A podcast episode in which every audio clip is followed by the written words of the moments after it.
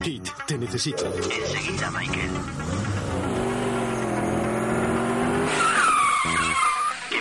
¿Qué programa quieres escuchar, Michael? Por favor, Kit. Remake a los 80. ¿Y de qué hablan, Michael? En el programa redescubren, junto a interesantes invitados y contertulios que vivieron en los 80, los auténticos títulos de videoclub. Muy interesante, Michael. Kit, ¿has actualizado tu sistema para reproducir el formato podcast? No, lo siento, Michael. Mis circuitos siguen siendo de los 80. Ah, ¿Por qué no te cambiaría por un DeLorean cuando tuve ocasión?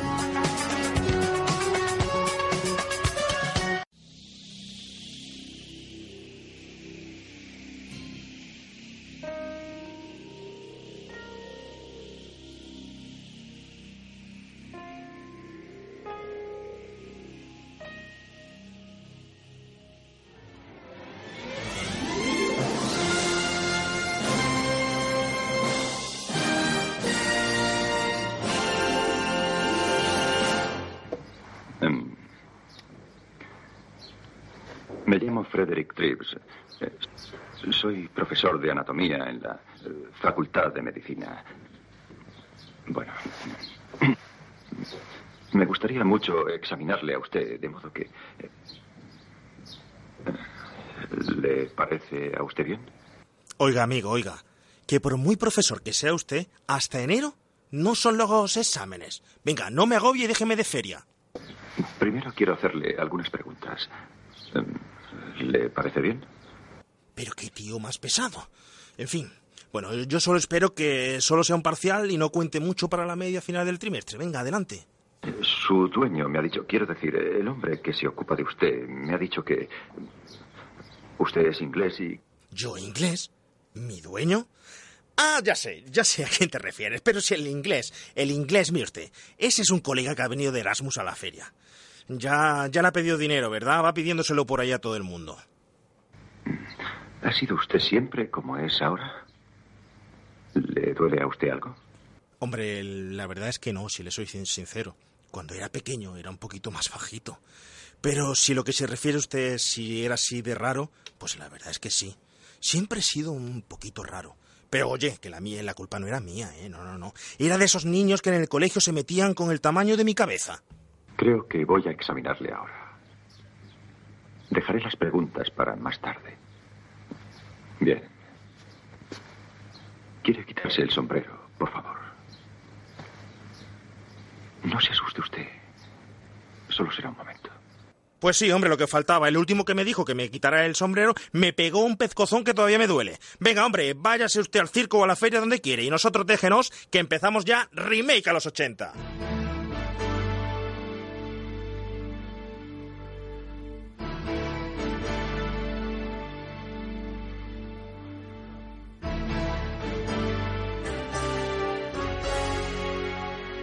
Remake a los 80. Nos adentramos en el videoclub. Emociones y recuerdos con los mejores estrenos de cine de aquel momento. Dirigido y presentado por Juan Pablo Videoclubsero. No olvidéis vuestro carnet de socio remaker.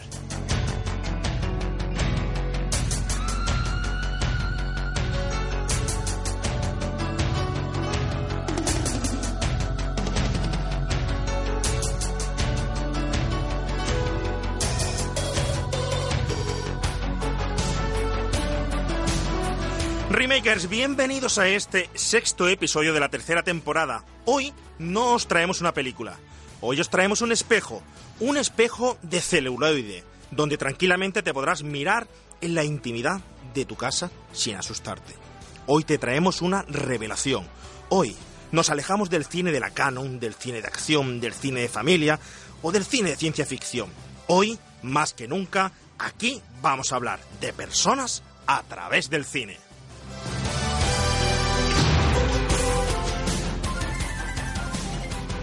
Los 80 nos han dejado grandes personajes de ficción, con los que hemos empa- empatizado siempre de forma muy fácil, a los que le hemos prestado nuestra mayor devoción e incluso admiración.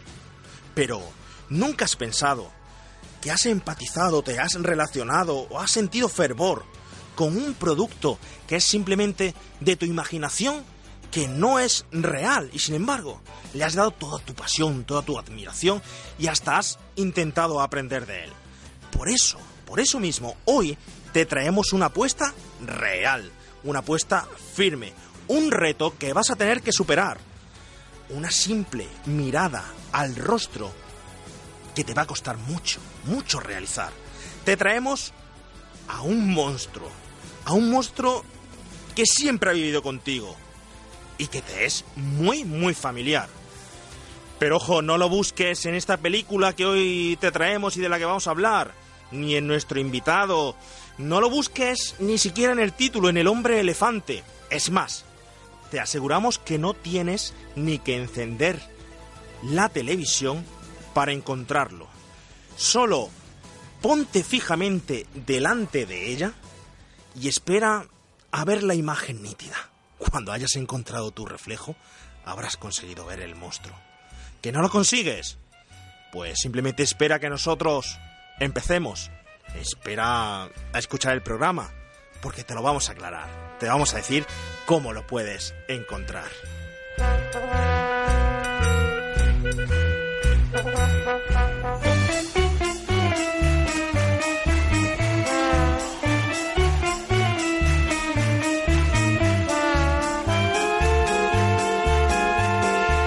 Señores y señoras, bienvenidas al Freak Show, una experiencia antes nunca vista.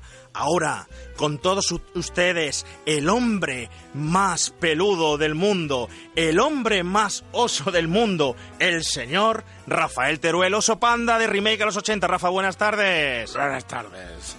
Vaya un oso más. Madre mía, vaya un oso. Eh, que no sé por qué se ría tanto, ¿eh? Yo soy un oso- hombre oso y no me hacen película ni nada. vamos.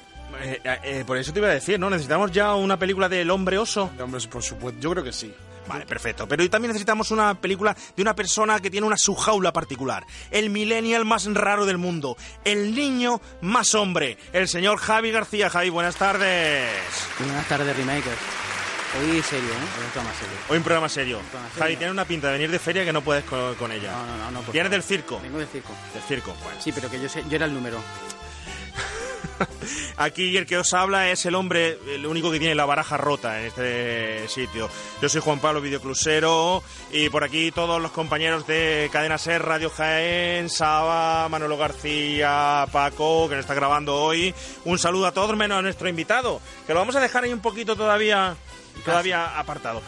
No os voy a preguntar, aunque el show ha empezado, no os voy a preguntar por Blade Runner porque sé que todavía no habéis ido a verle, la tenéis ahí pendiente. Las críticas no veas qué caña están, eh, están dando.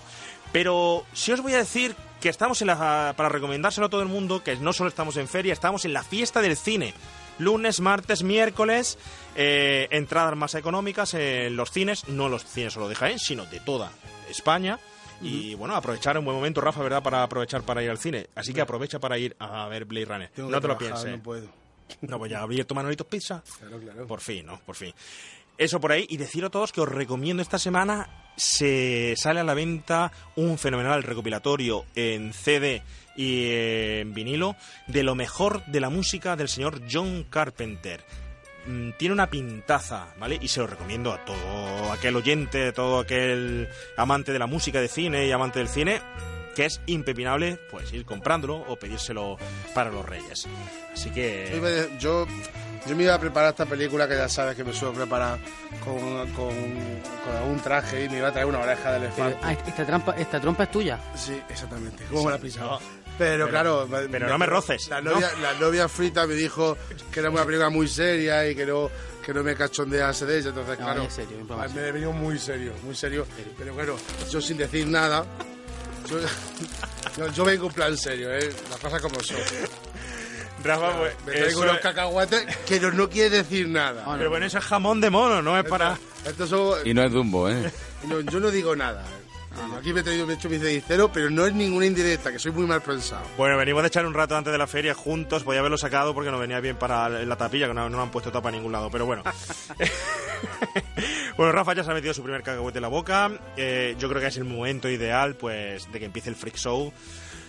Muy curioso el Freak Show, ¿eh? Antes de, de comenzar. Freak, eh, derivación que hoy utilizamos hoy en día para friki. Friki. Antes rareza rarezas, espectáculo de, de raros y hoy en día el que no es raro no ofrece espectáculo, ¿eh? ¿Cómo ha derivado el término y cómo hemos cambiado? Dios mío, así que sin más remedio yo creo que es el momento ya de pasar al personaje más raro que hoy hoy eh, aquí el en el programa. A ese personaje inmortal de los 80 que nos acompaña y que con el que vamos a gozar esta tarde, segurísimo. Dale un cacahuete, Rafa, mientras que suena la sintonía ¿Pero eso del es la trompa Highlander. también?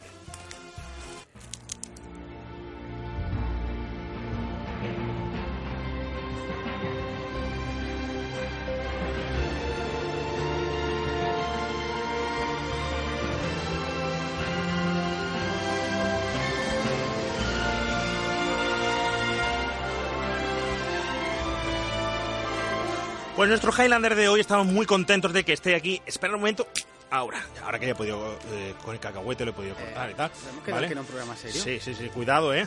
Eh, bueno, perdonad, repito. Hoy nuestro personaje de, de hoy, nuestro Highlander inmortal de los 80, es oriundo de Jaén, de Jaén, de Jaén. ¿Cómo, cómo oriundo? Oriundo totalmente de, de Jaén. No hay una persona más conocida dentro del mundo del cine.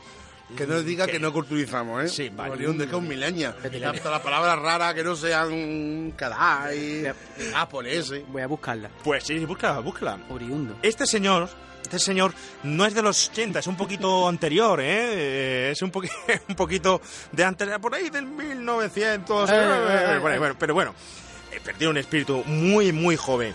Comienza su andadura en la crítica de cine, porque trabaja en el medio y sabe de esto un porrón. En el 87, en el programa El Café de Rich, dentro de la programación de Radio Guadalquivir en Antena 3 y, de, y La Ventana Indiscreta. En el 88 cursa en la Complutense de Madrid estudios de imagen audiovisual. Comienza a trabajar en el Diario Ideal, edición del en el 1997, haciendo críticas que ahora nos contará porque tiene por ahí unas cuantas anécdotas de sus críticas. Eh, eh, hasta diciembre del 2004. En febrero del 98 comienza su primera experiencia televisiva codirigiendo Sesión Golfa hasta abril del 99. Ahora trabaja en una cadena amiga, Onda Jaén Radio Televisión, donde ha ejercido su labor como redactor, director de programas, como en El Ojo Mecánico, Criados Cuesta Arriba, La Retrataura, Onda Corta, Sabelo Todo, un, eh, un otoño de festival, etcétera. Nominado ocho veces a un Asescan y ya, por fin, yo creo que por pesado, ¿verdad, señor Rafael Rus? El año pasado te lo dieron. Rafa, muy bienvenido. Eh, muchas gracias. Oye, no me digas que Muchas han gracias. atragantado No, los- me he quedado a, a cuadro con la presentación. Eh, Rafa, gracias por venir, por estar con nosotros. Ya estuvo Rafa noso- con nosotros en aquel Atrapado en el Videoclub, el primer Tapado episodio. de videoclub, sí. Oh, qué me- memorable. ¿eh? Sí. Hace un, un- un programa dentro de un videoclub lleno de cinta de, de- Bueno, en este caso, había cinta de vídeo en, en aquel Había, videoclub. había, y Había algunas, sí. Y tiene Juan García, Pero DVD, García todavía sí. betas por allí. Eso es un héroe, vamos, para mí es un héroe. No, Eso que sobreviva y por amor al arte, porque perfectamente lo podía haber cerrado y haber dedicado a otra cosa, pero es lo que le gusta a él, ¿no? Pues- lleva 37 años en este negocio y él dice Que sí, que es lo que le gusta y que sigue con esto, aun- aunque gane poco. Cierto, cierto, porque tú fíjate, desde allí hemos recorrido ya otros videoclubs como Estudio 54 en A ver, ya, Algeciras, como ya, ya. Ficciones en Madrid. Es decir, bueno, no hemos eh, parado y gracias al apadrinamiento tú estuviste aquel día y lo pasamos fenomenal. Recomendamos aquel episodio. Pero vamos a hablar un poco de ti. Rafa, has hecho de todo. Te conocen eh, eh, en Jaén Matiza, y... ah, en- cuidado. no. De, de todo, sí, Cuidado. sí, hace todo. De todo no, de todo. De todo, de todo, no. De todo, de todo lo que se puede y se debe hacer. Vale. Vamos, yo soy periodista. Yo trabajaba en medio, dice, es de los que estorban siempre, ¿no? Sí, que yo. en el medio. Lo que estoy en el medio, sí. Bueno, vamos a decir que no, está- pero últimamente no hago, por ejemplo, información, hago documentales. Ah, pero hago ¿alguna vez has de hecho corto. información? Sí, sí, he hecho ¿Ah, sí? información. Lo que pasa es que es un coñazo, es un Ah, coñazo. ah, bueno. Porque te metes en una rueda de prensa de políticos bien, y son muy bien. un coñazo, la verdad, tío. Eh, seamos sinceros. O una de Saja o de UPA, ¿sabes? De esa de Olivar, tío. Eso es un Pero hay latazo, que, tío. hay que decir que ha dicho que te dieron un SNK, pero tú tenías otro, ¿no? Sí, tengo dos. Uno en el 2004 y otro en el 2017, de este año. Nosotros te podemos dar cacahuete. Uno por, uno por el ojo mecánico el, que era... el hombre elefante. Uno por el ojo mecánico, que era un programa de cine eh, muy bien montado, y este ha sido por onda corta y los servicios informativos de Onda Jaén. Es que fuma mucho porque vengo de la feria y, me ahogo.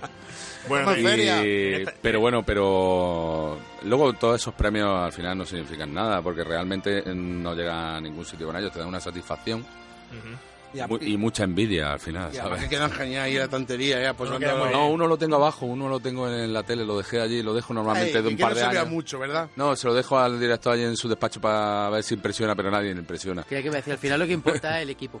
Sí, sí, sí. Los trabajos- Rafa, los desde hoy. también, pero al final lo que importa Si tú conocieras, si tú conocieras cómo yo, hombre, yo se lo dedico siempre al equipo de Onda Jaén, pero de ahí, por ejemplo, Ah, No, no me hagas publicidad de la competencia, Rafa.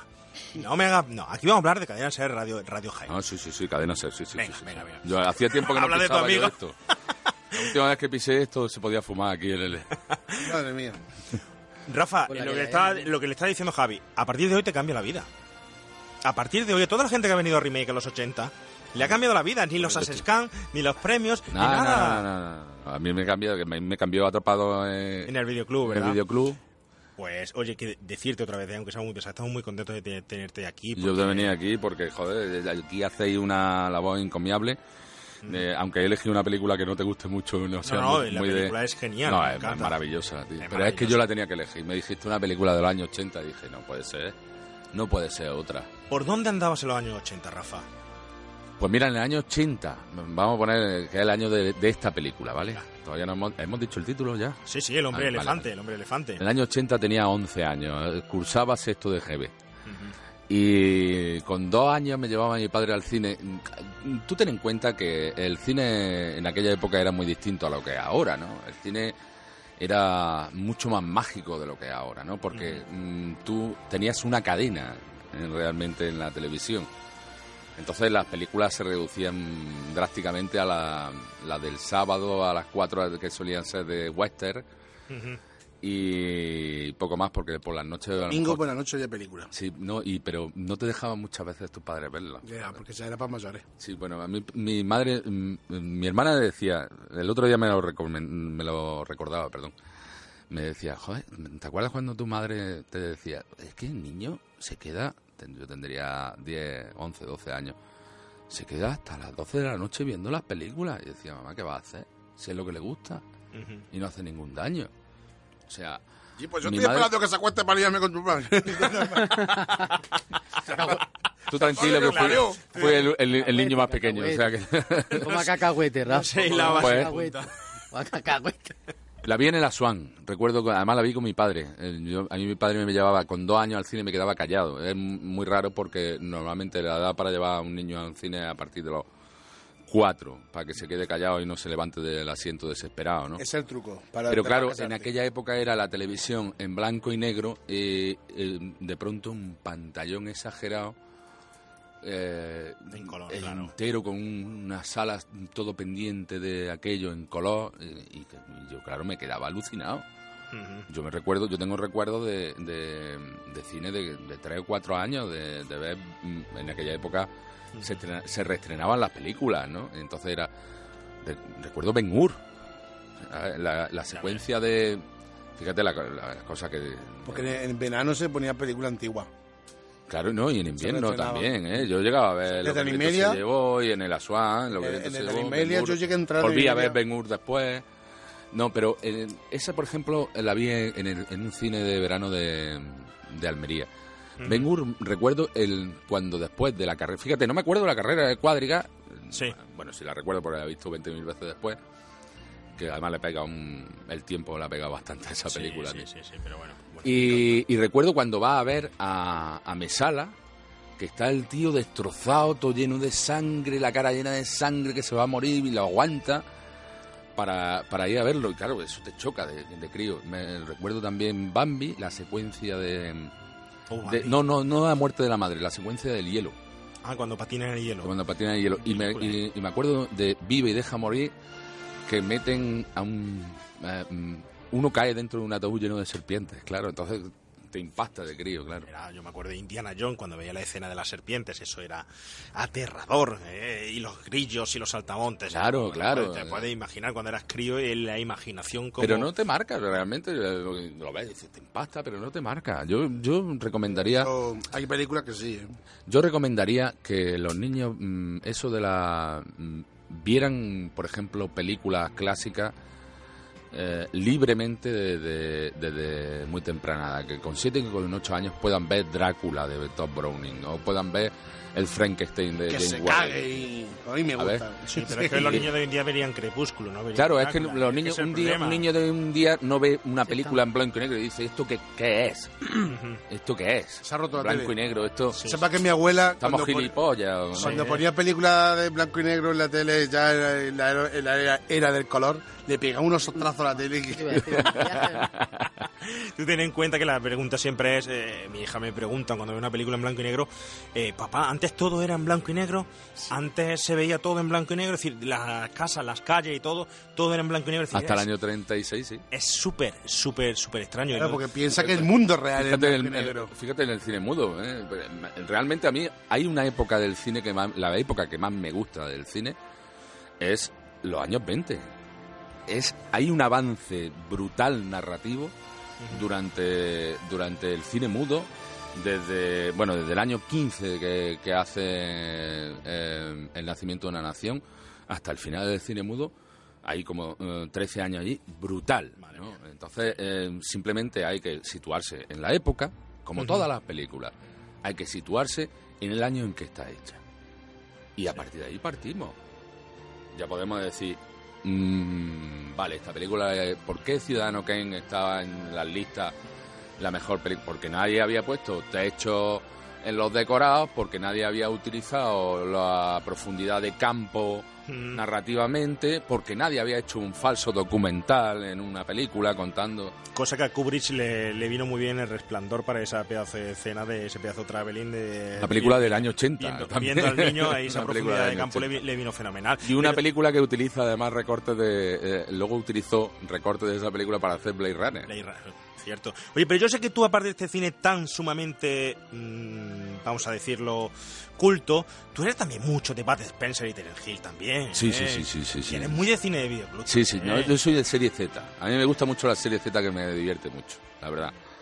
A mí me, me divierte una la serie Z que- iraní. No, ahora a verás cuando me pregunten, a verás, a verás. Bueno, bueno, vamos a dejarlo ahí, pero yo quiero hacerte, porque si no nos metemos ya. Todos los invitados pa- pasan por un test del miedo. Vale. Un test del miedo, un test que eh, no te tenemos preparado, no, vamos, no te hemos No, dado no. para que te prepares, y que tienes que contestar sinceramente. Aunque te pillemos un poco, ¿eh? Porque si no te Venga. cuesta una buena invitación ahora en la feria, ¿eh? Vale, vale. Venga, pues venga, vámonos a, Lo invito a- igual. a por el test del miedo.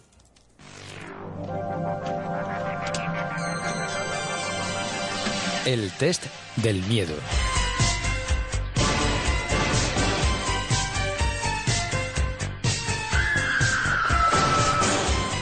Pues estamos en el test del miedo. Oh, madre mía, qué test le tenemos preparado aquí al señor. Espérate, después de comerme el cacahuete, vamos a abrir el cacahuete. Después de... Pero, un de- programa, pero un programa serio, ¿eh? Es un programa serio, totalmente serio. Pero bueno, el cine hay que tomárselo en serio y que el cacahuete se me atraganta. sí, sí. Bueno, señor eh, Rafael Ross. Vamos a la primera pregunta. Esto es tipo 1, 2, 3. A ver. Dímelo. ¿Has ido alguna vez al circo? Sí. Sí. ¿Te han dejado salir? No. ¿Cuál fue tu espectáculo favorito? ¿En el circo? Sí. Mm, Los leones, yo recuerdo la última vez que fui al circo, yo era muy pequeño, pero recuerdo que era el circo de Ángel Cristo. El espectáculo favorito es verlo después con el paso de los años, ¿sabes? Sí, sí, sí. Eso sí es un espectáculo. eh. Cristo Además estuve viviendo aquí un tiempo en Jaén, ¿sabes? Allí en la- en el- sí, porque ya sin un duro se metió en el hostal de la Renfe, que ahora es un hotel, y estuve viviendo aquí unos meses, aquí en Jaén antes de morir, sí. Cierto. Eso sí que era un espectáculo verlo, Cierto, eh, ver un cierto. tío normal y corriente, musculoso, y luego lo ves allí encorvado, hecho por producto de la droga. Fíjate que qué recuerdo, ¿eh? Nos saca de, de los 80 que... mm, Bueno, eso no fue del 80, eso fue recientemente 2000. Estaba casado con Bárbara Rey, Rey, por cierto, que por cierto estaba ella también actuaba ¿Tú en... decir que, por cierto, estaba rey? Eh, Sí he ido de pequeño al, al circo hace como cerca de 40 años que no voy. ¿Director favorito de los 80? Te lo digo porque tengo 40 años. David Lynch. ¿Pero favorito es David Lynch? Seguro, sí. Hombre, los 80 es su mejor época. Vale.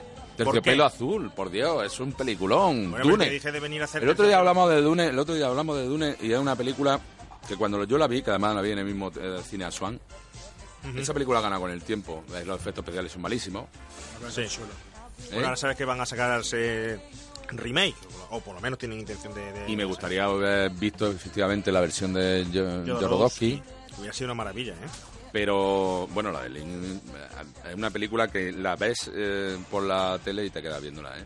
Es una película que ha ganado con el tiempo. Bueno, eso de que te Sí, quedas sí, ha ganado viéndola- la- no, a mí me gusta el sí, segmento, pero que me sigue gustando mucho. Evidentemente te deja un poco decepcionado cuando la ves en el año 84, me parece que es. Y. eh, porque te espera un poquito más, pero es una película que, que mola cantidad. A Rafa no le gusta David Lynch. Kubrick, caca y después de... eh, Me gusta David Lynch, pero me gusta Dune, ¿eh? Tú, eh, tú ten en cuenta que Kubrick hace eh, El Resplandor y no vuelve a hacer otra película más hasta el año 87 que hace La Si Chaqueta se hubiese Metálica. quedado ahí, tampoco pasa nada. Pero espérate, espérate, que mm, Está tengo un recuerdo, tengo Sí, un recuerdo de Ese chaval estaba metálica. sobrevalorado. ¿Quién? Era del ¿San grupillo. Kubrick? San Kubrick se Ah, lo San sobrevalorado. Todos- estaban del grupillo. Hoy lo que me voy a divertir aquí hoy. Uy, uy. son de- Vamos a ver. Que se- me creo algo. Que te quitamos los cacahuetes, Rafa. Te quitamos los Uno- cacahuetes. Pero vosotros Si, si la respuesta que nos gusta, te damos un cacahuete. Venga, Este como ha nacido, en el- empezó a ver en, películas en los años 80. venga, venga, Rafa, venga. veía Explícate. Joder, eh, San Kubrick, San Kubrick. a ver, Kubrick. Y no por los cacahuetes. ¿eh? San Kubrick, eh, lo que pasa es que en los años 80 ya pasaba de todo, pero mm, tú ten en cuenta que hizo la naranja mecánica en el año 72. La única que tiene en condiciones. Ah, la única que tiene. Y Barry Lyndon no es, que es del año 74. Teléfono Ah. Rojo no es, no es una película. Sí, vale, venga. Espartaco es el mejor peplum que se ha hecho en la historia del cine. Dime, es. Espartaco. dime un peplum mejor que Espartaco. Pero si a, No es- porque sea mejor, es porque la película no está bien. No, además está, Ah, está- no. Ni está la bien. historia es la correcta. está Bueno, a él no le gustaba la película, ¿eh? Americanizada. Porque pero la menos pilló- tenía buen gusto. ya habían, Totalmente. ya habían empezado ya habían empezado el rodaje cuando lo engancharon a él. Eh, Rafa, Pero ah, que es un- el mejor peplum que se ha hecho en la historia del cine. Peplum, ¿eh? ¿qué es un peplum? Una película de romanos, de griegos, de... Para sí, los oyentes. Ya En sabes lo- Ur mola mucho Cleopatra, más. por Genial. ejemplo. No, no, no, no, no. Ben Ben Hur que salen con, con los cruzados mágicos y la. Venga, el tiempo la ha y los otros salen brillosos y todo bonito y afeitadico. Mira que... Pero porque son eh, gladiadores, por Dios, que los gladiadores Michael- tienen que ir brillosos. Y Michael Douglas te lo crees muchísimo como gladiador. Kirk Douglas, Kirk Douglas te lo crees muchísimo como, como gladiador. Muchísimo. Sí. Ese aspecto Y rubio, rubio, Sí, sí, sí, americano, casi vamos. albino, casi raza aria, muy gladiador. que ahí... Y eso cuando llegan y Lo odio, dice... ¿no? ¿Qué? Yo odio. soy Espartaco y se van levantando. Yo soy Espartaco. Eso es, eso es una pasada. Eso es... Que no, James Simon. que eso es de Fuente Ovejuna, eso es de Fuente. Ovejuna. Es el no de- mejor Bueno, que se ha hecho. vamos a pasar al siguiente. No, Gladiator, eso es una mierda. Vamos a- Uy, uy, uy, lo que ha dicho. ¿Qué ha dicho? Recuerda, agua. Que, que le voy a dar que le voy a cacahuate sin agua. ¿Recuerda la primera vez que fuiste al cine? No, te digo que me- fui con dos años. Mi- Mi padre me llevaba con dos años y no la recuerdo. A saber. Además, mi padre me contaba que al principio me llevaba incluso a ver películas eróticas. Era en principio del. de- y como no me enteraba, pues. ¿Sabes? Me metí allí en el cine con él, que además no pagaba porque era crítico. Y- y era crítico de teatro y no pagaba. Y entonces me metí allí, yo me quedaba callado. Ya a los cuatro ya no me llevaba a ver películas eróticas, evidentemente. Y tu madre que decía, ¿dónde has llevado al chiquillo hoy? Pues me llevaba tres o cuatro veces a la semana. A ver, una de Ozores. Ah, no, da igual, no, Zorro todavía no existía. Ah, me- Yo, nací, que tú lo has dicho, yo nací el día del orgullo gay de 1969. Había mucho gay en el 69. No, nació precisamente ese día. Nació precisamente ese El día. día que tú ¿Naciste tú? No, y el día que yo nací, sí, no sí. digo nada, ¿eh? El día que nació y yo nacieron todas las flores. Madre, qué bonito. Vamos a ver. Vamos a ver, os lo explico, os lo voy a Sí, explicar. explícalo, por el. Día del Orgullo Gay se celebra el, alrededor del 28 de junio, porque el 28 de junio del 69 am, había un, un garito de gay y lesbiana en, en el Soho de Nueva York, donde de vez en cuando entraba la policía, ¿vale? Eh, lo desalojaba, cogía a 50, se lo llevaban en la furgoneta, lo fichaban y lo volvían a soltar, ¿no? Y ese día precisamente pues había 200 personas, soltaron a 150, cogieron a 50, se lo llevaron a la furgoneta y era una zona de, de marcha de hippie en el, en el Soho de Nueva York. Y eh, de camino a la furgoneta empezaron a pegarle a los homosexuales. ¿Vale? Eh, Los mm, hippies... O los no, homosexuales, no, lo- los, policías a los homosexuales. Ah, vale. Entonces los hippies y los homosexuales que estaban fuera se sublevaron y hubo tres días de disturbios en un... El local se llamaba Stonewall, lo podéis ver en Wikipedia, que es una historia... Sí, sí, mola, no mola. es preciosa, pero bueno, se puede leer. Y a raíz de eso fue la primera vez que se sublevaron los homosexuales pidiendo su orgullo. Y señores y se señores, llama de ahí nació Rafa. Rus. De ese- Ese día, ese día nací. En el PAD de Nueva York. En el PAD de Nueva York nació Rafa Rus. Venga, Rafa, seguimos, que si no, no tenemos programa. Venga, vamos, vamos a ponernos, volvemos al hombre elefante. Nos Vamos, ponemos serio, serios. serio, serio. Venga, el personaje más raro con el que te has cruzado en tu vida, Rafa. Juan Pablo. Pero bueno, le he dicho Rafa, no. Ah, perdón. Lo de yo es Rafa Torres, es rarísimo. ¡Sí! No, mira que me he cruzado gente rara, ¿eh? Pero... Busca cacahuete, me gusta la respuesta. No, entre otras cosas porque he tenido que hacer programas y todo con, con ellos, ¿no? Sí. He conocido a Piturda, ¿no? Pero, pero Piturda era entrañable, no era raro. Y Rafael Teruel, ¿por qué es raro?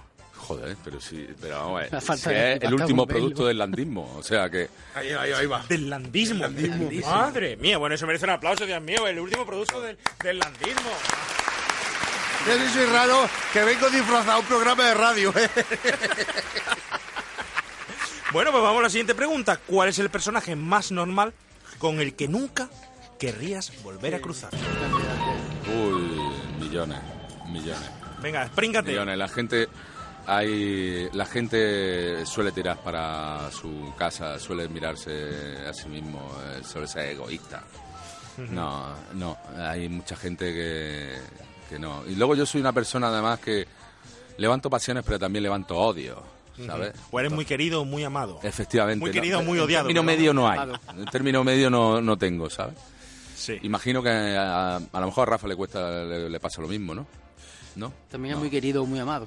Sí, sí. ¿Odiado o amado? A mí me quieren más que me odian. Hombre, no, Pero hay algunos que me odian, ¿eh? vale. A mí- Entonces, yo por sé- eso te digo. Yo no sé si a Javi le pasa igual o no. A mí sí me pasa. No ¿eh? pasamos desapercibidos. Eso es verdad. Indiferentes no. Diferentes no somos. Si no fuéramos así- Todo el mundo tiene opinión de nosotros. Sí. Sí, sí, es verdad. Sí, es verdad. Si no fuera así no estaría emoción de este programa, ¿eh? Pero sí es verdad, ¿eh? que, que...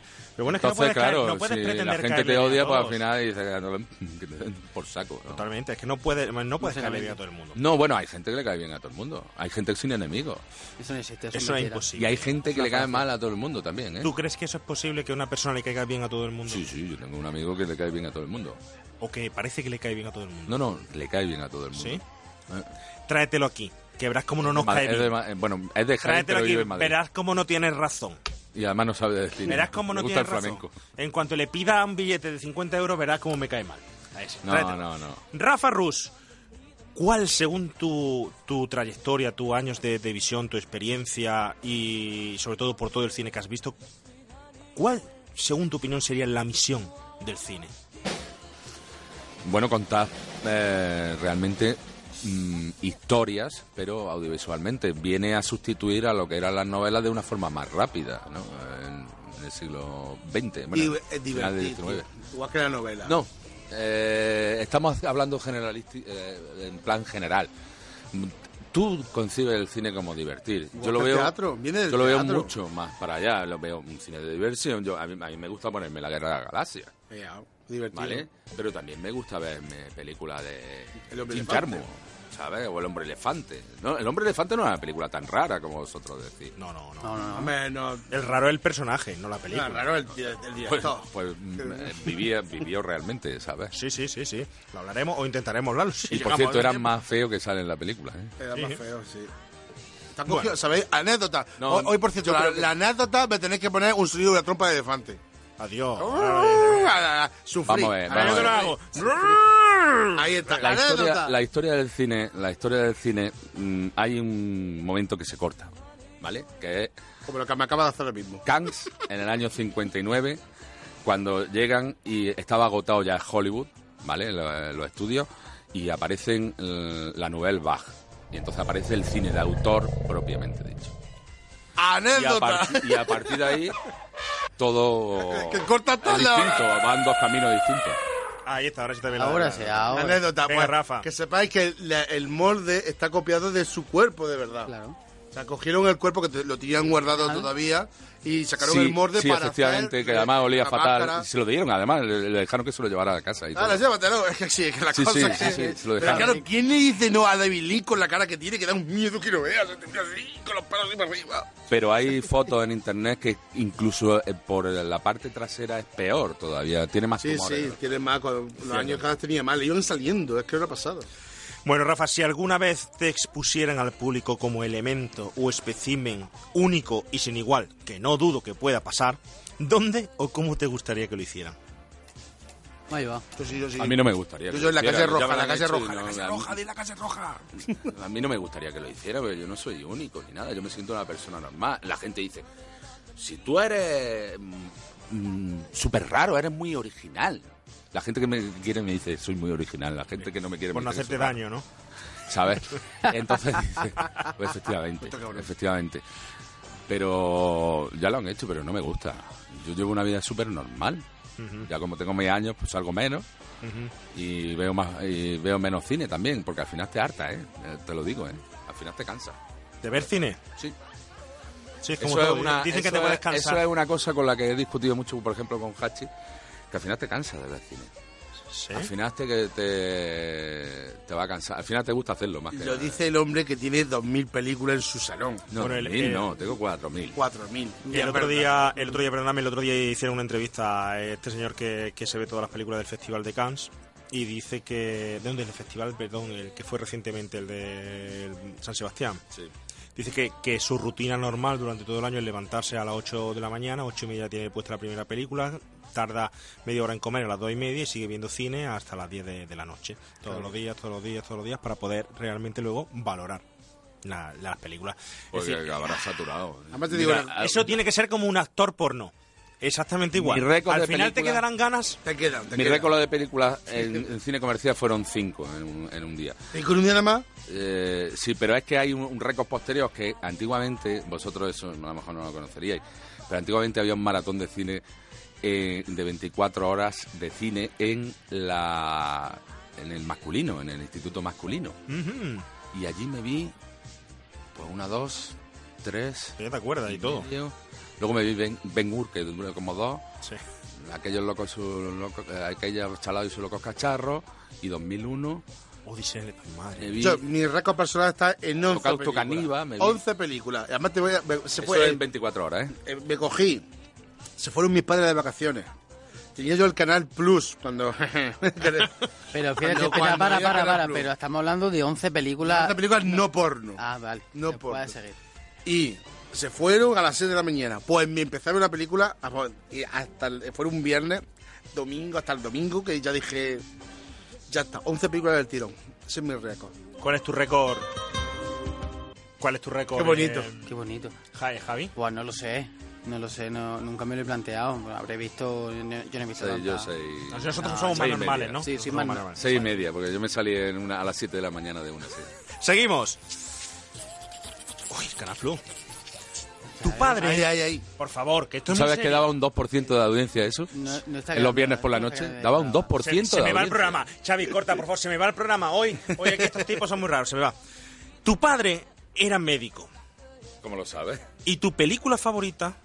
El hombre elefante. ¿Cómo lo sabes que era médico? Hombre, quien no lo sepa aquí en Jaén, eh, a ver. La verdad es que sí. Tu padre médico. Mm, es decir, eh, ahí como el médico del protagonista del hombre elefante. Tu película favorita, El hombre elefante. Como tú. ¿Eso es el motivo para que hayas empatizado más con esta película? No. No porque a mí me daba asco la sangre. Y mi padre quería que fuera médico y se me tiré por las letras. O sea que fue horroroso. No, no, no. Fue una cosa más, yo qué sé, más de infancia. Siempre te sientes un- Si no eres guapo, no haces deporte ni nada por el estilo, te sientes un poquillo un hombre elefante. Además los críos son muy crueles, ¿no? Yo era un pringao. Y sigo siendo un pringao. ¿Vale? Y entonces mm, te llena, te llena porque te sientes un pelín identificado con ese personaje. No con su sufrimiento ni nada, porque Sí, pero- él llegó mucho más allá, que, pero sí que te sientes un poco... Y la vi con mi padre, precisamente, esa película, en el Swan. ¿eh? Y salí conmocionado de la película, ¿no? De esas películas que, que sales temblando, ¿no? que pasan contadas veces en tu vida. ¿Cuál ha sido, por ejemplo, Javi, cuál ha sido de la película que has salido conmocionado? ¿En el cine? Madre. Mo- Eh, mono, eh, madre. Ahora madre. Salí loco perdido. Pues quizá, quizá, porque era muy pequeño, la lista de Schindler. Claro, claro, el año 80, porque- el año No, 94. Algo 94, sí, 94, era muy acababa de terminar yo con una novia, estaba película. yo todavía en Madrid. Otra película en blanco y negro que, que, era, mismo ¿no? día Pero- terminé con la novia y me metí al cine por lo- de lo penoso que Por lo estaba yo. penoso que estaba. Pues anda que te tuviste buen remedio.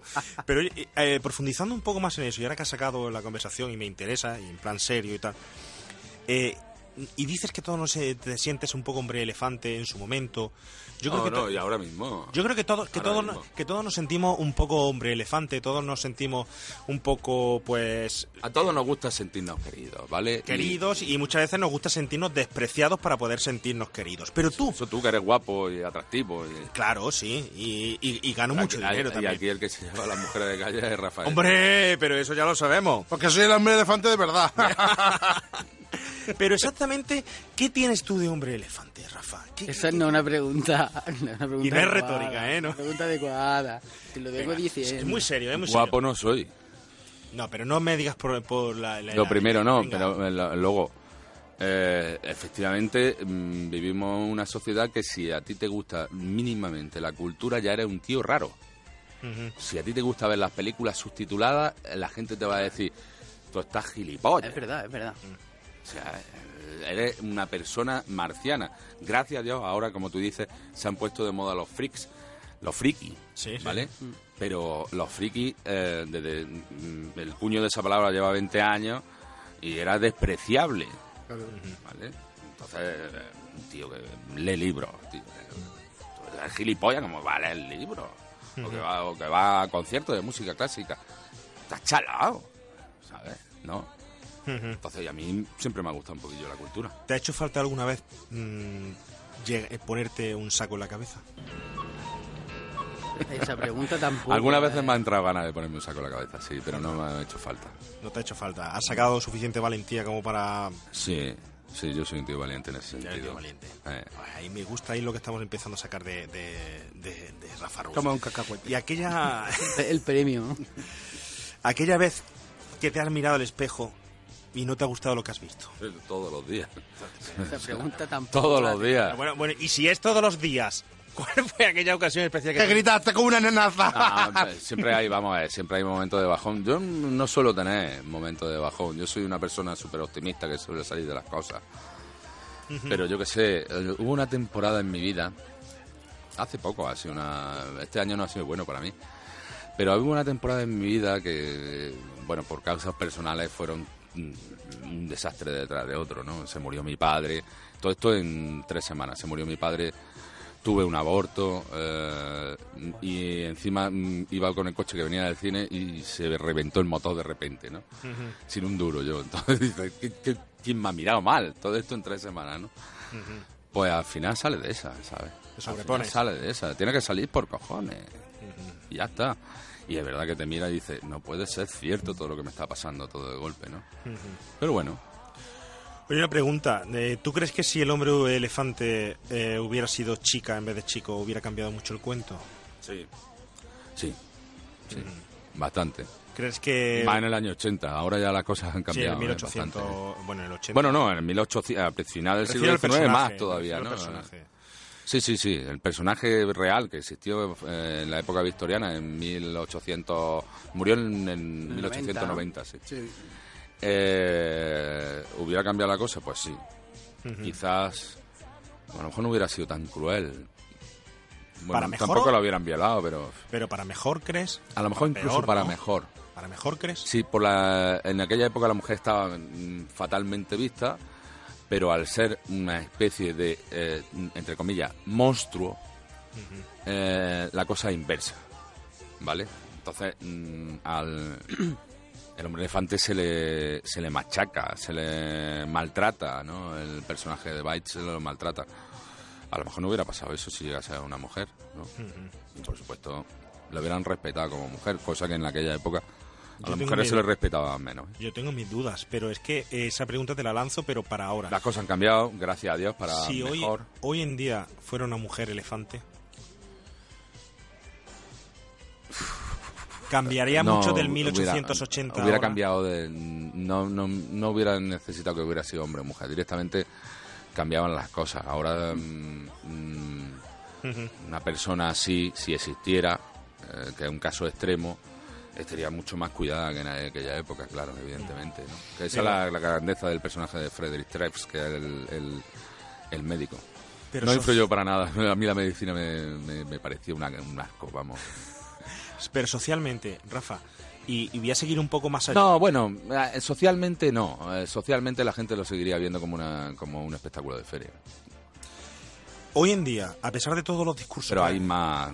La administración, están las administraciones y cosas que con las que... Sí, pero tú te vas mucho al sentido de la, de la sanidad y de las campañas y tal, ¿no? Pero vamos, vamos a otra cosa, vamos a la persona. Sí. Vamos adentro de, de la persona, vamos al corazón y vamos a todos los discursos que todos damos que son buenos, que son geniales, de, No. igual, de igualdad, No, de no, bienestar, a... De, a Hoy en día todos- sería Todos quizás, somos iguales. quizás, eh, te he dicho que en el año La- pero te- 1890, por ejemplo, una mujer elefante estaría mejor cuidada que un hombre elefante. Ahora incluso estaría peor. Eh, lo- Las cosas hubieran cambiado, ¿vale? Porque seguimos viendo estereotipos.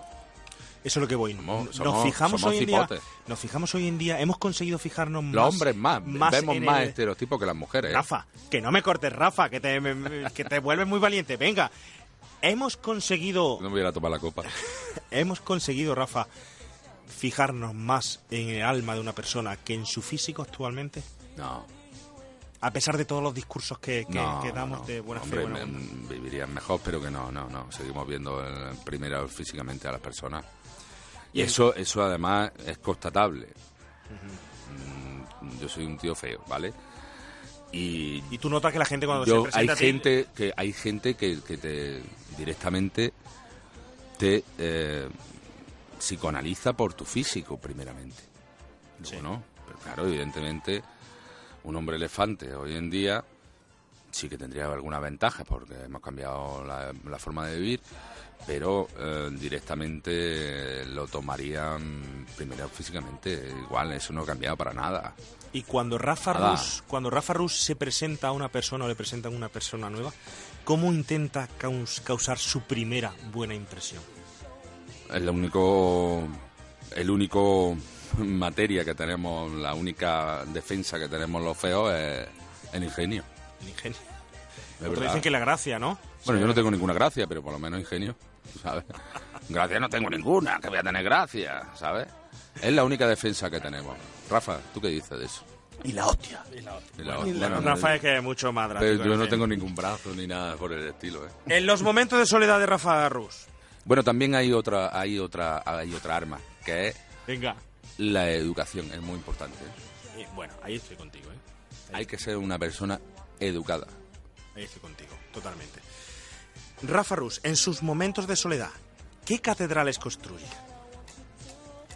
Bueno, yo vivo solo, o sea, que aunque tengo pareja, pero cada uno vive en su casa. Lo has dejado Mucho. claro, ¿eh? Ahí es. No, es Ahí, que- me- ahí marcando territorio. Claro, claro, tú en tu Eh. casa, yo en la mía, ya nos juntaremos.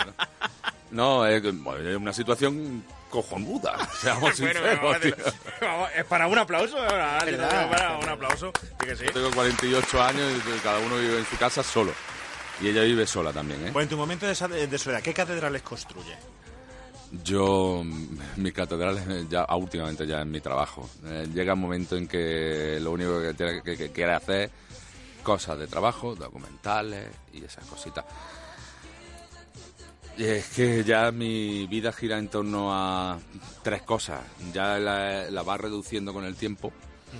Y ahora son mi pareja, mi madre, eh, que ya tiene su edad y hay que cuidarla, y mi trabajo. Por eso ya apenas ni salgo. Pero estás hablando de obligaciones. Sí, obligaciones, pero bueno, eh, No te estoy hablando de obligaciones. te estoy hablando, te estoy hablando de es que hay que comprenderme de una forma.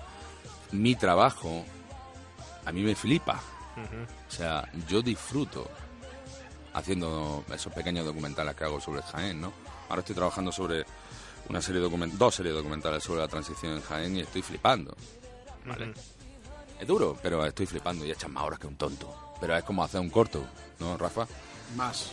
Más. O hacer un Claro, programa. porque tiene- Porque tú tienes un trabajo de investigación mucho más grande. Claro, claro, Pero bueno, no, pero mm, sí he hecho documentales más pequeñitos que no necesitaba tanta, en este caso sí, pero...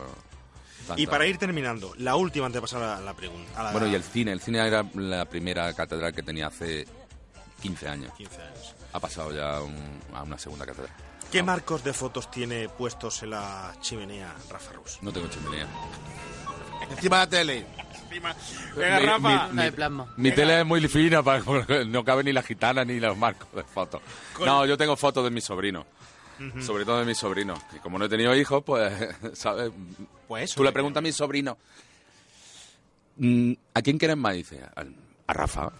Por supuesto, al Tito Rafa no dicen, a Rafa. Rafa. Tito claro, me he volcado con ellos. No voy a tener a mis sobrinos. Bueno, pues un besazo de aquí a tus sobrinos. Y a la perica, a la perica también. A la- ¿Quién es la perica? La perica. La película es mi, pareja. Ah, yo era la perica. Bueno, vamos a dejar a la perica y vámonos allá por el hombre. Que no te digo el nombre porque si no, Elefante, no, venga, vámonos. sí la conoces, ¿no, Rafa? Venga, se me va, se me... Vámonos, no, como no hay tráiler, nos vamos directamente a la primera escena lapidaria. Es inglés, tiene 21 años y se llama John Merrick. Caballeros, a lo largo de mi profesión me he encontrado con muchas deformaciones de rostros a causa de heridas o enfermedad, así como mutilaciones y distorsiones del cuerpo motivadas por las mismas causas. Pero en ninguna ocasión me he encontrado con una forma tan degradada de un ser humano como la de este hombre. Ahora quiero llamar su atención sobre las deformaciones que presenta este paciente. ¿Alcanzan a verlo? Observen el cráneo, extremadamente grueso, el miembro superior derecho, completamente inútil, y la gran curvatura de la columna vertebral. Dese la vuelta, por favor. Dese la vuelta. Vean la holgura de la piel y los diversos tumores fibrosos que cubren el 90% del cuerpo. Y, evidentemente, estos síntomas han existido y progresado de forma continuada desde el nacimiento. El paciente sufre asimismo bronquitis crónica. Hay una observación interesante a pesar de las anomalías antes mencionadas. Los genitales del paciente han permanecido enteramente intactos y no han sido afectados. Por favor. Su brazo izquierdo es perfectamente normal, como ustedes pueden ver. Así pues, caballeros, debido a esta serie de condiciones, la exóstosis congénita del cráneo, las protuberancias papilomatosas, las masas pendulares en conexión con la piel, el enorme engrosamiento del miembro superior derecho que afecta a todos los huesos, la gran distorsión de la cabeza y la extensa área de protuberancias papilomatosas, el paciente ha sido llamado el hombre elefante.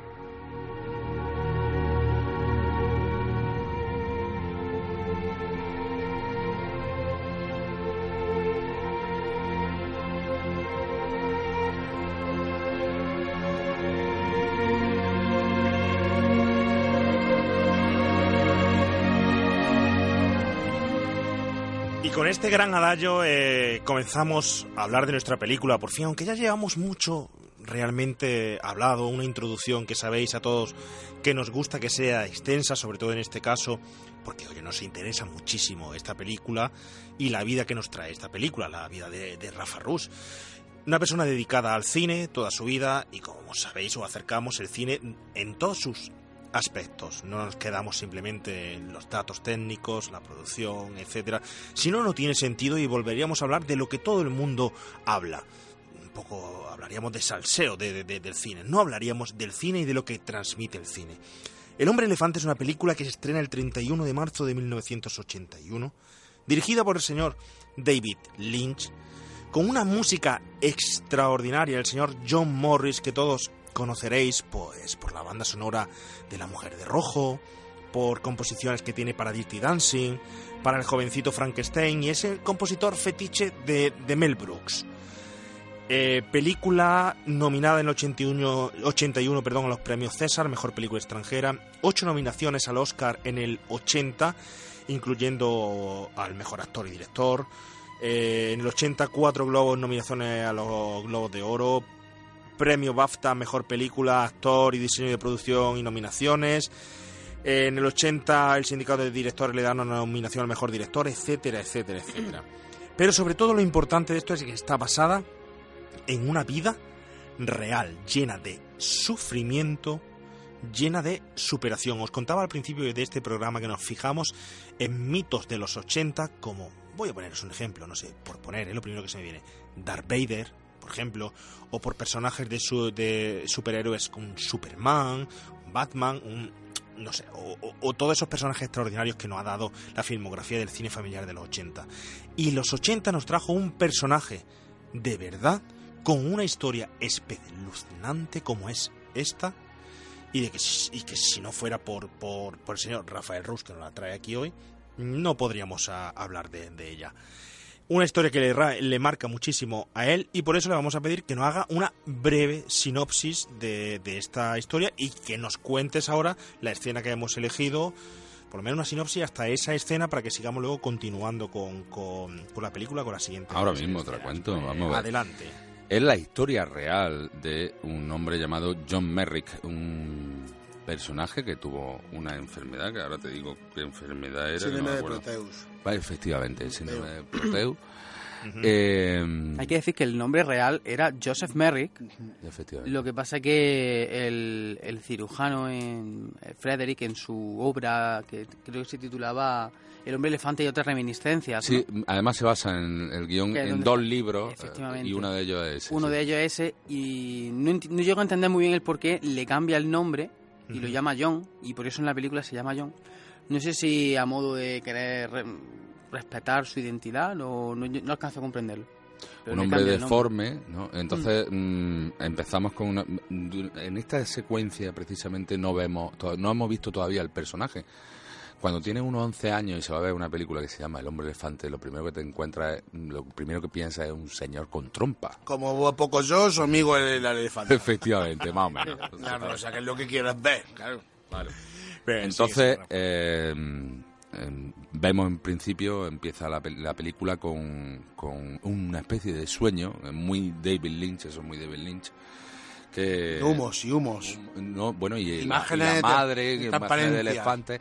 Pero antes de eso vemos eh, el sonido que además luego lo repite en sus películas David Lynch, de máquina. Sí, sí. Y hay, hay incluso películas que no para el sonido de... eh, en las películas de David Lynch siempre hay un sonido industrial. Además, él, él se cría enfrente de, de una industria, más su ¿sabes? habitual que aquí lo repite. ¿sabes? en Y entonces sonora. era su segunda película, ¿eh? No, es, mm, no estamos hablando de, una, de No un se le ve tan, tan mayor. como luego fue David Lynch. Bueno, se se le ve hay, hay dos películas muy... A mí son las que más me gustan de él. eh, las menos surrealistas, las más realistas, que son El hombre elefante de Strike Story, que se llamó aquí en España, no me acuerdo, una historia... Esa que habla, en- es que la sé, la- la sé en inglés, pero no me acuerdo. Que, que va con un con un- una cortadora de césped a ver al hermano, ¿sabes? Y mm, una historia verdadera. Ah, una historia Sí. verdadera. Entonces, eh, eh, bueno, es- ese quizás el bueno y Terciopelo Azul son las películas que más me gustan de él y Sí. vamos a vamos a sentarnos al hombre elefante nos presenta primero un circo una especie de feria donde el, el doctor se mete se llama Frederick Treps y se mete y encuentra a este personaje que cuando lo ve se queda anonadado ¿no? de la deformidad que tiene ¿no? lo invita a su en- entre comillas dueño a que lo lleve al día siguiente para hacerle un análisis. Y aparece este personaje cubierto con la cara cubierta. Eh, hay una incomunicación total entre el personaje y el doctor. Le hace un análisis y, y se lo lleva a sus colegas para presentarlo para decirle lo que ha sido ese análisis que es lo que acabamos de oír no De hecho, de hecho yo, yo creo que... eh, que- que- además, esa, perdón, esa Sí. secuencia es curiosa porque vemos a, a un anfiteatro lleno de médicos y Claro. este personaje lo vemos a través de una cortina en Un, com- contraluz. de un combo de esos, ¿no? Pero no nos enseña todavía el personaje. No, no, eh, lo alargó todo lo que pudo. Sí, sí, a 20, 20 y pico minutos lo alargó hasta que alargó nos enseñó. todo lo que pudo, pero bueno, a mí me parece primero por un lado una imagen respetuosa porque aparece él desnudo, o se supone que aparece desnudo, se lo Sí. están mostrando desnudo, porque concretamente dice, fijaros en sus testículos que no han sido deformados, etcétera, etcétera, etcétera. Pero ahí está guardado un poco porque se podría hacer un poquito más de circo con el personaje y teniendo en cuenta también David Lynch como es y tal, pero respeta, respeta un poco antes de, de enseñarlo. Pero a mí lo que me, me parece Juega que... con el juega con el espectador, eh, para- a ver cómo es físicamente, ¿no? Le, le crea ansiedad, no es la ansiedad que, que decía Jack Tourneur, no para crear terror, decía, "Pues, no hace falta que lo enseñemos. ¿sabes? Eh, eh, si lo que aquí hay que lo que Porque dar la extensión. ¿no? morbo. Claro, Pero yo no sé si tú, tú estás de acuerdo conmigo, ¿no? Pero ahí el importante empieza a ser no solo el hombre elefante, sino que empieza a marcar muchísimo la trayectoria del médico. Porque el médico en ese momento lo está presentando, aunque se acerca de una forma humana a él, lo está presentando de una forma totalmente como fenómeno extraño de la naturaleza Claro. y Claro, como algo biológico que luego le pasa factura a lo largo de, de su Claro, trayectoria luego- al médico. Un médico, además, inter- todavía no lo hemos dicho, pero está interpretado por Anthony Hopkins, ¿no? El luego- Hopkins más joven que he visto. No, el, de- el León en invierno, el 12 años anterior. Pues eso no lo he visto, fíjate. Pues no te la pierdas, ¿eh? está muy bien la peli. Y está ahí hecho un crío, me parece. Me parece que era el León en invierno, una de estas de... A finales de los 60 ya estaba interpretando, ¿eh? Ah, sí, pero que hago que es más joven, digo, me Y, y en su peor época de alcohólico, además, Anthony Hopkins, ¿no? ahora que está rehabilitado Está completamente. reventado ¿no? completamente y que acepta cualquier papel. También. Sí, bueno, él dice, eh, hay una hay unas declaraciones de él alucinantes, ¿no? Dice, "No, yo en realidad he hecho dos o tres películas buenas, ¿sabes? Pues imagino bueno, que ya. una de ellas será esta. Por lo Y menos es otra el silencio de los corderos. ¿No? corderos y Aníbal. No, a mí me encanta como actor. Sí, ¿eh? No considero No, que sea Aníbal uno no, de los mejores Aníbal. papeles suyos. ¿Que no? Yo no, no ¿Cómo que no? ¿Cómo que no? A ver, no? razónalo. Joder. Porque en realidad es que el protagonista, Dime un aunque sea papel. un personaje muy importante, no es el protagonista de la película. ¿Y quién es él protagonista? está... Ella. Ella. Ella es la con- el hilo conductor, el protagonista No, es realidad él. No, el personaje es un personaje que sale 20 17 minutos en la película. 17 minutos. Sale en el silencio de los corderos, sale Pero poquísimo. todo gira en realidad. Pero al personaje, pero él como El hilo- actor no considero que ella sea de es sus el- mejores el- papeles porque dice yo hago de un tío insensible que no interactúa prácticamente con nadie. Fue el único que le ha dado Pero, loca, ¿eh? pero eso necesita ya, pero cuando nada. cuando pero- nadie se lo esperaba. Pero porque Rafa, eso necesita su interpretación. Bueno, a, a lo Rafa que... te habla de Rafa Teruel, no Rafa Rubio, Sí, Para que se Rafa eh.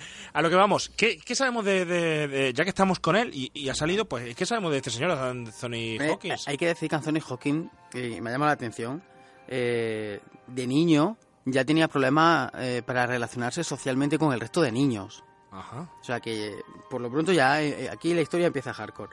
Eh, empieza, empieza fuerte. Bueno, es un señor que siempre ha tenido cierta inclinación hacia, hacia las artes, le gustaba mucho escribir, le gustaba la pintura. Y eh, influenciado por Richard Barton, que es otro famoso actor, pues escribe en la Royal Welsh College, empieza a estudiar interpretación. A principios de los 60 eh, empieza a participar en el teatro. Y posteriormente en cine, pues he tenido algunos títulos, como ha comentado Rafa, El León, el Ese León en ¿no? invierno, el 68, el, jo- el Ah, joven, el joven Winston en el 72, Magia en el 78, Motín a bordo en el 84. Pero sin duda, eh, Rafa, yo creo que su papel más mediático es Aníbal Lecter. Es más mediático, pero no considero que él considera que sea su mejor papel. A mí me gusta mucho el papel este que hace de este que hace la nieve, ¿cómo se llama eh, la película? Desafío. Uy, no me El gusta. desafío, sí, el Desafío. Amistad. Amistad en el 97 a mí me gusta mucho. También. Eso de Spielberg. Recordemos que hizo El Zorro. Antonio, Antonio Banderas. Lo olvidemos. Era el, el- el que le pasa el testigo a Antonio Banderas. Y por ahí y bueno, y de padre de Thor, ¿no? Hizo de padre de Hizo de sí, padre- Van Thor. Helsing. Sí, Van Anda que no mola Van Helsing, sí, sí, Drácula. sí. Drácula. Sí, mola, de verdad. Sí, sí, Otra peli que mola mucho. Que no te con- invito a ¿Conoces a Joe Black? No, tío, Leyenda de No, Pasión. no, no, no Leyenda de Pasión hace un papelón. No, no, Ese no, sí debería ser un... Eso dura tres horas. Eso, dura tres horas. Una película que. eh, yo conozco a Joe Black. Me parece Ah, de sí. las películas. Más fallidas e infumables de la historia del cine. es. Vamos. Sí, a mí no me gusta tampoco. que además no cuenta nada. No cuenta nada. tío. No sé, tío, a mí me gusta. Bueno, tenemos más títulos. es que ya me callo porque es que. Bueno, la verdad es que mola polemizar, ¿sabes? Me yo creo que son... la de- tenemos Hitchcock. Es verdad que hizo de Hitchcock. por favor, quien esté comiendo cacahuetes que no hable. No, Entre sus últimos trabajos tenemos Hitchcock, tenemos Transformer no, no se menciona, tío. mía. y la serie Westworld. A Westworld está genial. No me gusta con el papel que hace, lo siento. No, he visto la serie, he visto las películas ver, antiguas. no, lo Por cierto, muy recomendable la, la, ¿Cuál? la del 72. Sí, eh, Almas de metal. Alma de Metal. no, no, sí. la serie No, está Al- genial. Alma de Metal era la segunda parte, ¿no? La primera. La primera y la segunda, ¿cómo se llamaba? No me acuerdo. Vale, metal dos. No, no, no, no, no. no. No, tenía otro nombre. Era... La estuve viendo hace un igual. año. que la, eh, es importante La porque a ver. eh, eh, su Helsing ha sido copiado. Muchas veces. Van Helsing de Coppola, digamos, Coppola. que no es la película Van Helsing. No, no, no, la de Drácula. Es del Drácula de Coppola. Y después Leyenda de Pasión Joder. hace quizás el mejor Pasión. papel. Es un papel buenísimo en Leyenda de Pasión. Tiene pasión. Súper chulo. Hay que no puede hablar con un que su está muy bien. Tierra de muy penumbra. Bueno, otro vamos a. Es una ahí. gran película, ¿ves tú? Tierra de Penumbra. Tierra de Penumbra, De Richard. Attenborough. Una peliculón. O sí, pro- mira, eh, en serio, tenemos un problema. El problema es que tenemos mucho cine aquí del que hablar con el señor Rafa Rus y salen muchísimas películas de estas, pero es que como no, no avanzamos en el programa. Tenemos que seguir, Rafa, Rafa Rus, Rafael Teruel, Dímelo, Javi dímelo. García. El hombre, el hombre elefante. De- yo quiero citar una cosa. eh, Hablamos de, de esta escena y terminamos de analizarla. A ver a ti qué te, te parece. Sí, seguimos, seguimos, seguimos, eh, seguimos con la... lo, analizan, lo analizan, lo analizan eh, los señores doctores. Sí. Me voy a un comentario que he rescatado y me gustaría ver tú qué opinas qué opináis vosotros del señor mm, Iker Jiménez, donde habla de una réplica Bueno, que bueno, tiene sí, sí, Joda sí. que tiene Jiménez hablando del hombre elefante. eh, Lo una tenemos, lo réplica tenemos. en, en que tú la has visto Javi Sí, lo he visto, lo he visto en... para una exposición de, de- Sí, porque eh, el cuarto milenio se dedica cada, no sé si cada año o cada cierto tiempo a hacer como unas exposiciones con diferentes, mm, digamos, maquetas, ¿no? De, o, o muñecos. ¿Tiene de- una réplica del hombre elefante o Sí, una, una réplica, réplica- del esqueleto del hombre no elefante? no una réplica del hombre, hombre elefante, elefante. Porque el esqueleto del hombre elefante Pero tiene además- para otro programa. Sí. sí no bueno pero no una Nadie sabe dónde réplica está y, y todo el mundo decía que era un bulo que le había comprado Michael Jackson. no pero está en el propio hospital Sí, pero no está... Lo que se no- fue- no se puede tampoco, está ya, tampoco está ya en el hospital, ¿eh? Ah, no. Bueno ahora, ahora no Sabemos que es David Lynch y Pues tú cómo daba para otro programa. Tú estás mucho A ver, que nos perdemos, nos Venga, perdemos, por, volvemos, fa- por volvemos, favor, que todavía no hemos, no hemos te- terminado. Pues dice, eh, Iker Jiménez tiene una réplica original, del, de- perdón, del, del hombre elefante original, del supuestamente de- en el que se basa el relato de este, este tipo de, historia y o- tal. Lo tiene para una exposición junto con otras figuras del terror. Y lo presenta en ese audio o lo compara con Nosferatus y con el Yeti. ¿Qué pasó? Y es Iker Jiménez. Por Sí, favor, sí, sí, sí. qué auténtica barbaridad. No ha habido personaje más humano que el hombre elefante y sin embargo hace, pero Lo literalmente está en, monstruo. está en YouTube que lo podéis ver, lo presenta como un puñetero monstruo. Sí. Rafa, Rus, ¿qué te parece? Pues, pues que es muy, Iker Jiménez pues se situó en el siglo XIX, Evidentemente, porque visto hoy, eh, además si hay una cualidad por la que destaca el hombre elefante y por la que luego se hizo famoso el hombre elefante, es que siendo un, porque deformes físicos había millones en la historia, ¿vale? Era porque era una persona inteligentísima Muy inteligente, y sí, sí, muy sí. refinado.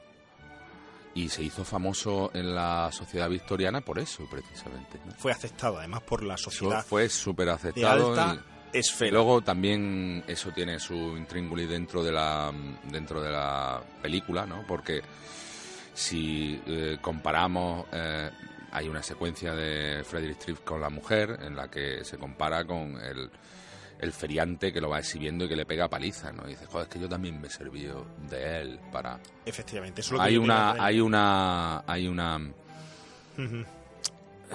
remordimiento de conciencia de la utilización de... de Pero por la mujer le dice claramente, pero lo bien que vive ahora no lo claro, evidentemente. Sí, ¿no? cierto, cierto. Ahí la mujer se ve en ayuda. Pero bueno, eh, hay que decir que este personaje es, si si me permitís, nada más que un, un momento, el reverso del concepto de lo siniestro que en su momento expresaba Freud con su teo- teoría del reverso del siniestro, del siniestro. Es decir, todo lo contrario a cuando una persona te causa buena sensación, pero al final es una persona siniestra. Es decir, al principio. Es como BT, ¿no? Sí, sí, sí, sí, sí.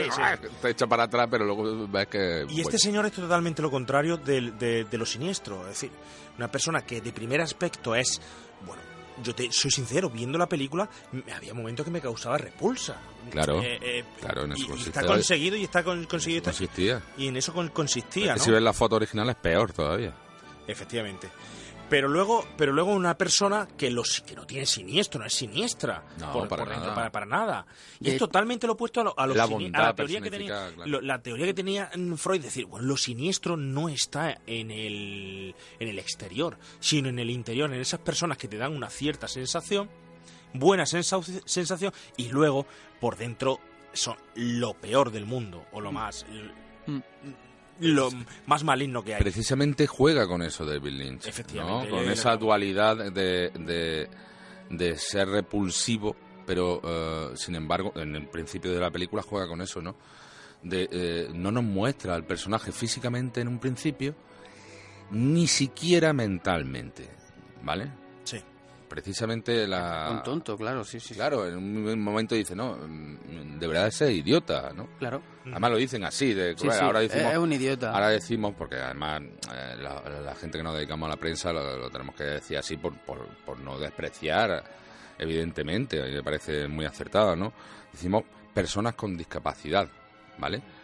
Y en- pero en aquella época no, dice, tiene que ser su normal, idiota, ¿no? Decía en, en la película, ¿no? Es idiot, además la vi el otro día en Hay inglés y dice idiot. Hay que decir, eh, Rafa, que lo del concepto de subnormal viene de ese Sí, co- sí, sí. cociente de inte- No, no, a mí me inteligencia. parece muy bien que se esté... de- se subnormal esté venía por debajo de los quitando esa, del esa palabra de... No está de- mal dicho lo de subnormal, ¿eh? No está mal dicho.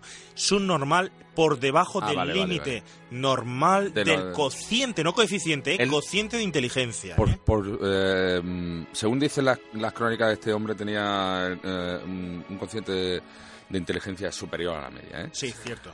Y, eh, mm, bueno, mm, eh, yo digo que mejor que se estén desterrando estas palabras. Mm, Me gusta la de anormal, que además, mm, eh, jugando, a- hablando de Mel Brooks, que fue el productor de la película, aunque no salen los títulos de crédito, hay un chiste con esta palabra que es en, en el jovencito Frankenstein cuando va a coger el cerebro dice, ah, normal. Coge, ¿no? Ah, un cerebro. Ah, normal, ¿no? Muy bueno, muy Pero eh, hay un momento en que Frederick Trips dice, no, men- digo, menos mal que, que tiene que ser idiota, ¿no? Porque no, no se ha comunicado con él, ¿no? Cierto, cierto. Y entonces, mm, cuando está, mm, él vuelve a, a manos del, del, del hombre que hace esta especie de circo, de exhibición de él, y le pega una paliza. Y tiene que volver, porque está grave, al hospital. Y ya se queda allí, ¿no? Y, y bueno, intenta establecer eh, comunicación con él porque él puede hablar. Habla con él y eh, el director, al no ser un hospital de incurable, le pide una entrevista. La entrevista es un desastre porque La él- entrevista, la entrevista pasa lo siguiente. Fíjate, que la tenemos ahí la entrevista. ¿En cuánto tiempo han preparado usted y el señor Trives esta entrevista? No, eh, muy amable. Sí, desde luego, comprendo.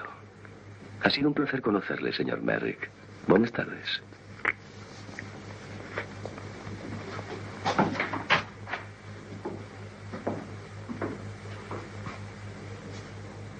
Lo he hecho muy bien, John. Muy bien. Enseguida vuelvo.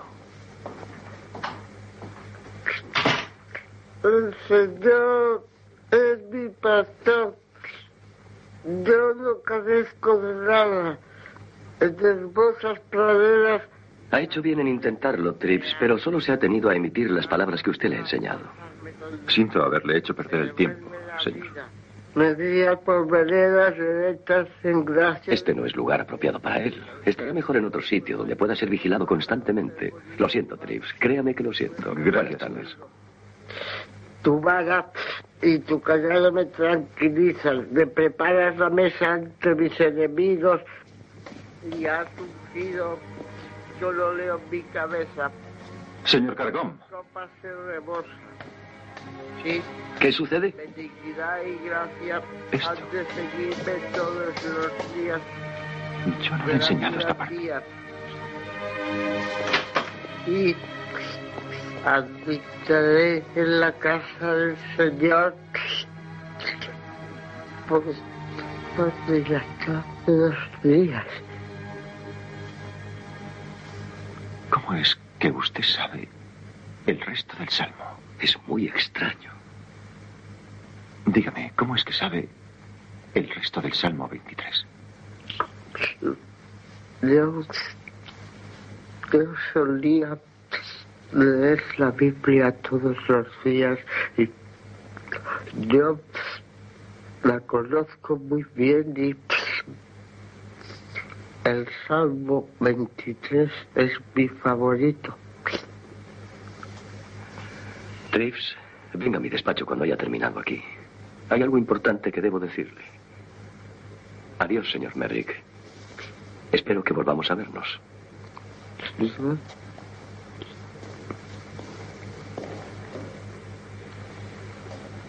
John, ¿por qué no me dijo que sabía leer? Estaba asustado. Comprendo. Tenía miedo de hablar. Por favor, perdóneme.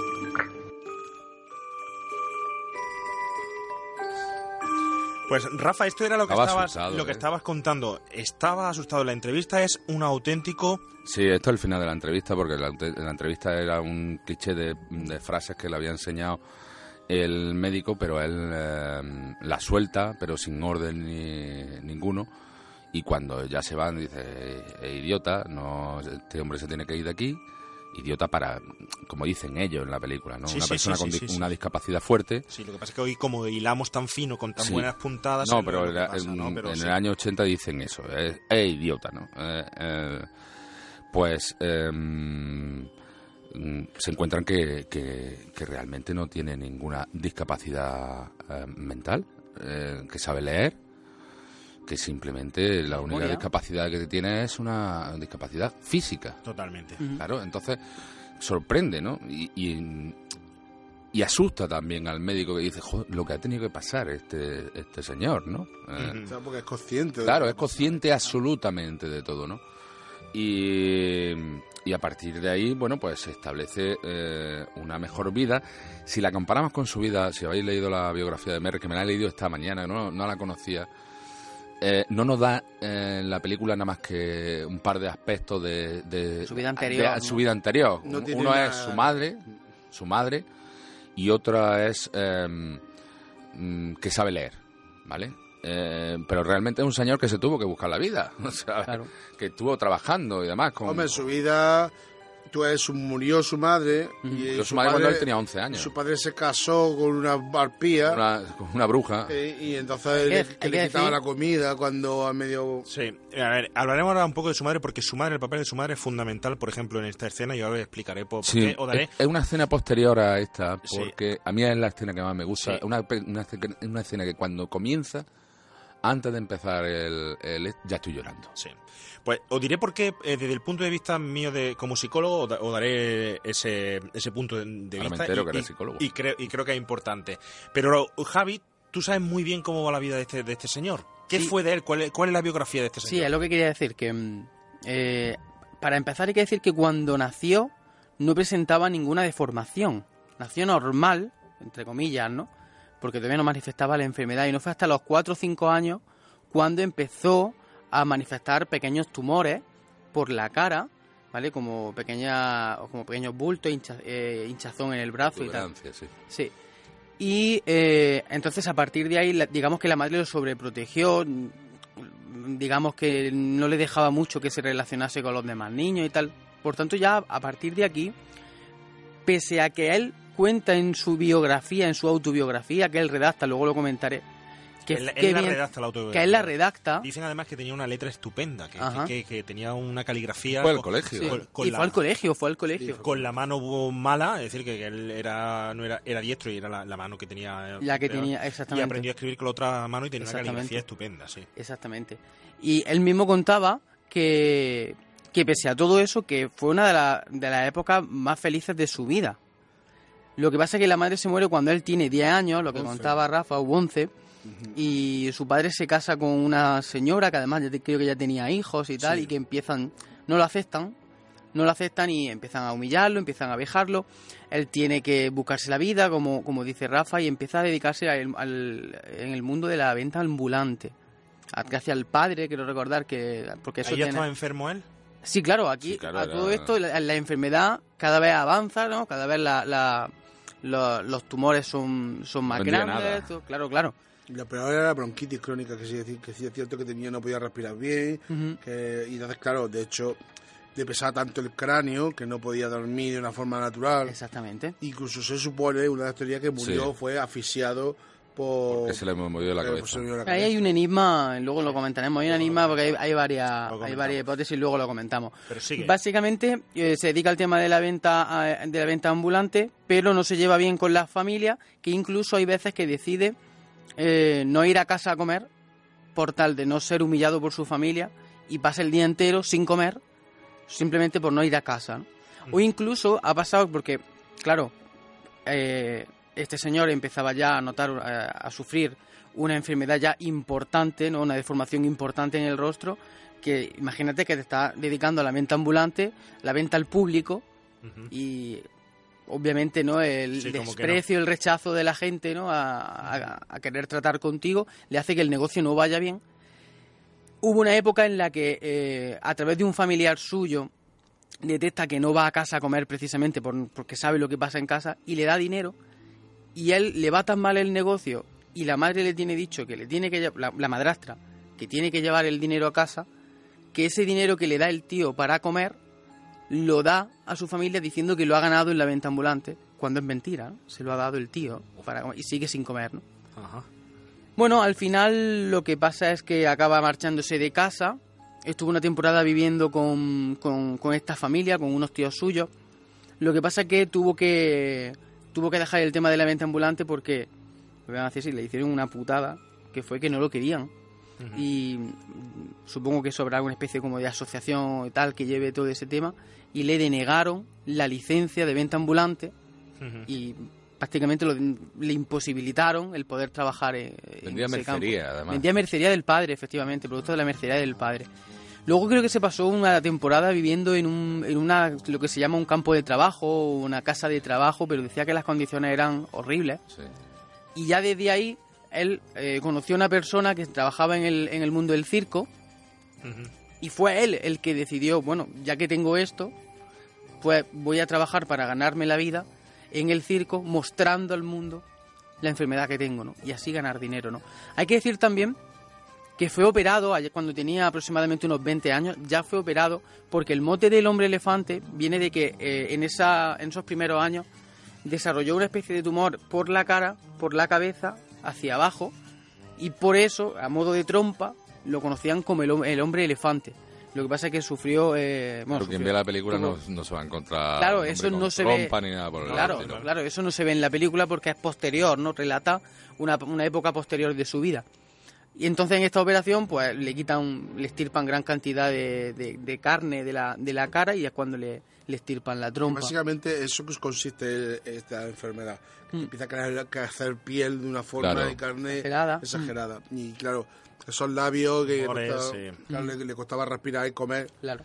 De una forma exagerada, ya se lo operaron y... Bueno, hubo, hubo cuatro o cinco diagnósticos diferentes, lo que pasa es que la medicina a aquella edad este, eh, diagnosticaron elefantosis, eh, que es una enfermedad que realmente existe y tal, pero Al principio, eh, al principio busqué, estoy buscando la, la neurofibromatosis, era el primer diagnóstico que le dieron a este señor, pero, la enfermedad. pero por lo visto no encajaban los diagnósticos No realmente con lo que a él Hay le- un documental muy bueno, además lo tengo aquí apuntado. El documental se llama La verdadera historia de Joseph Merrick, el hombre elefante, que precisamente el narrador de ese documental es John Hart. Luego, el, el mismo el actor que hizo de John Merrick, que luego estuvo nominado y que hay una historia con, él, ¿sabes? Pues Porque ese documental cuenta de que... en un principio lo iba a hacer Dustin Hoffman, ¿Ah, sí? eh, lo que quería Mel Brooks, que era el el productor. Pero David Lynch se quedó alucinado con, con John Hart, que era un joven actor británico que acaba de hacer eh, el Calígula de Joe Claudio, la serie de televisión tan famosa. Y mm, John Hart con Joe Claudio no sería famoso, pero es que hizo justo antes El Expreso de Medianoche y qué otra película más hizo que le, que le encumbró. Alien. Y Alien, claro, el, el que le salía el Alien de, Alien la barriga. Alien fue después. Justo, Pero no, Alien no, Alien fue un año antes Sí, del hombre 79. elefante. Sí, 69. Le Alien. salía el Alien de la barriga, claro. Entonces, Y en Spaceballs también le salía. sí. Sí, una también, película de el Mel Brooks, por claro. por cierto. Que, que he metido está aquí Mel Brooks, pero Rafa, ¿tú sabes quién fue el primer hombre elefante que representó al hombre elefante? David Bowie. Efectivamente. Sabes que, pasó? que yo Su- soy mm, fanático de David Bowie, ¿no? Su primer papel Y, y has visto el has En visto tea- el- en teatro, ¿eh? interpretación de él, tío? sin maquillaje, ninguno, ¿eh? No, no, no, no he llegado a ver ninguna interpretación. Bueno, de- pero hay un tráiler de- del hombre elefante de Bowie, tú pon de Elephant Man Bowie, y, y hay una especie de tráiler donde, bueno, pues mm, hace un papel... Bueno, pero es que también la ha interpretado mucha más gente, la ha interpretado... ¿Cómo se llama este actor? Eh, el Cooper, este, ¿cómo se llama? Que es actual, Eh, no me acuerdo. Actor y- actual, no sé, no sé. También tengo a, a Philip Anglin, que interpretó a John Merrick en una versión para televisión del año 1982, dirigida por Jack Hofsys. Bradley Cooper lo ha Bradley- interpretado. Ah, Bradley Cooper. y, y Mark Hamill, el, de la, el- Oye, el- Luke el es de Luke. la Guerra de la Galaxia, sí. Sí, pero lo curioso de David Bowie es que fue antes de esta película. Sí, sí, sí, sí, porque sí. la obra de teatro. Sí, sí, sí, sí, sí, sí, la obra de teatro y el libro salieron un año antes de esta pe- Sí, sí, sí. película. No sé qué casualidad hubo en ese momento que se alinearon los planetas que salía. Salió todo, ¿no? El tema este del hombre elefante se puso de moda. en Eso como dice 80. Robin Hood, de pronto salen dos versiones de Robin Hood. Eh, Y, eh, y con ello la- el conocimiento hay, de la eh, enfermedad. Un meteorito que cae a la Tierra y, se- y aparecen dos versiones de un meteorito que cae en la Tierra. Los estudios se, se copian desde hace muchos años. Sí, efectivamente. Como no tienen idea, Y lo- una cosa que te iba a preguntar. Se le encarga a Freddy Francis eso es uno de los aciertos de la película. que haga la, la- la película con una fotografía en blanco y negro. Si conocéis a Freddy Francis, la filmografía de Freddy Francis viene de la Hammer. Eh, no solo como director de fotografía, sino como director también. ¿no? Hizo incluso una de las siete películas de, de Drácula y, y alguna de Frankenstein en la Hammer, que a mí me parece, yo qué sé, eh, junto con la Universal, me parece los movimientos míticos para ver las leyendas del, del cine de cine terror, terror, ¿no? sí, sí. Y, y yo veo el Drácula del año 56 y me sigue acojonando. De Christopher Lee me sigue acojonando. O sea, en una película que no le ha pegado el tiempo sí, para nada, vamos. de verdad. Y es una película de bajo presupuesto, ¿eh? Estamos hablando de una película de un- sí, sí, sí. Y, y él era, digamos, el, el director de fotografía fetiche, ¿no? Y le encargan una fotografía en blanco y negro, que además tuvieron que parar la producción porque llegó un momento en que no había un solo metro de película en todo el mundo Oh, para seguir rodando, sí. Tuvieron que parar la producción unos días.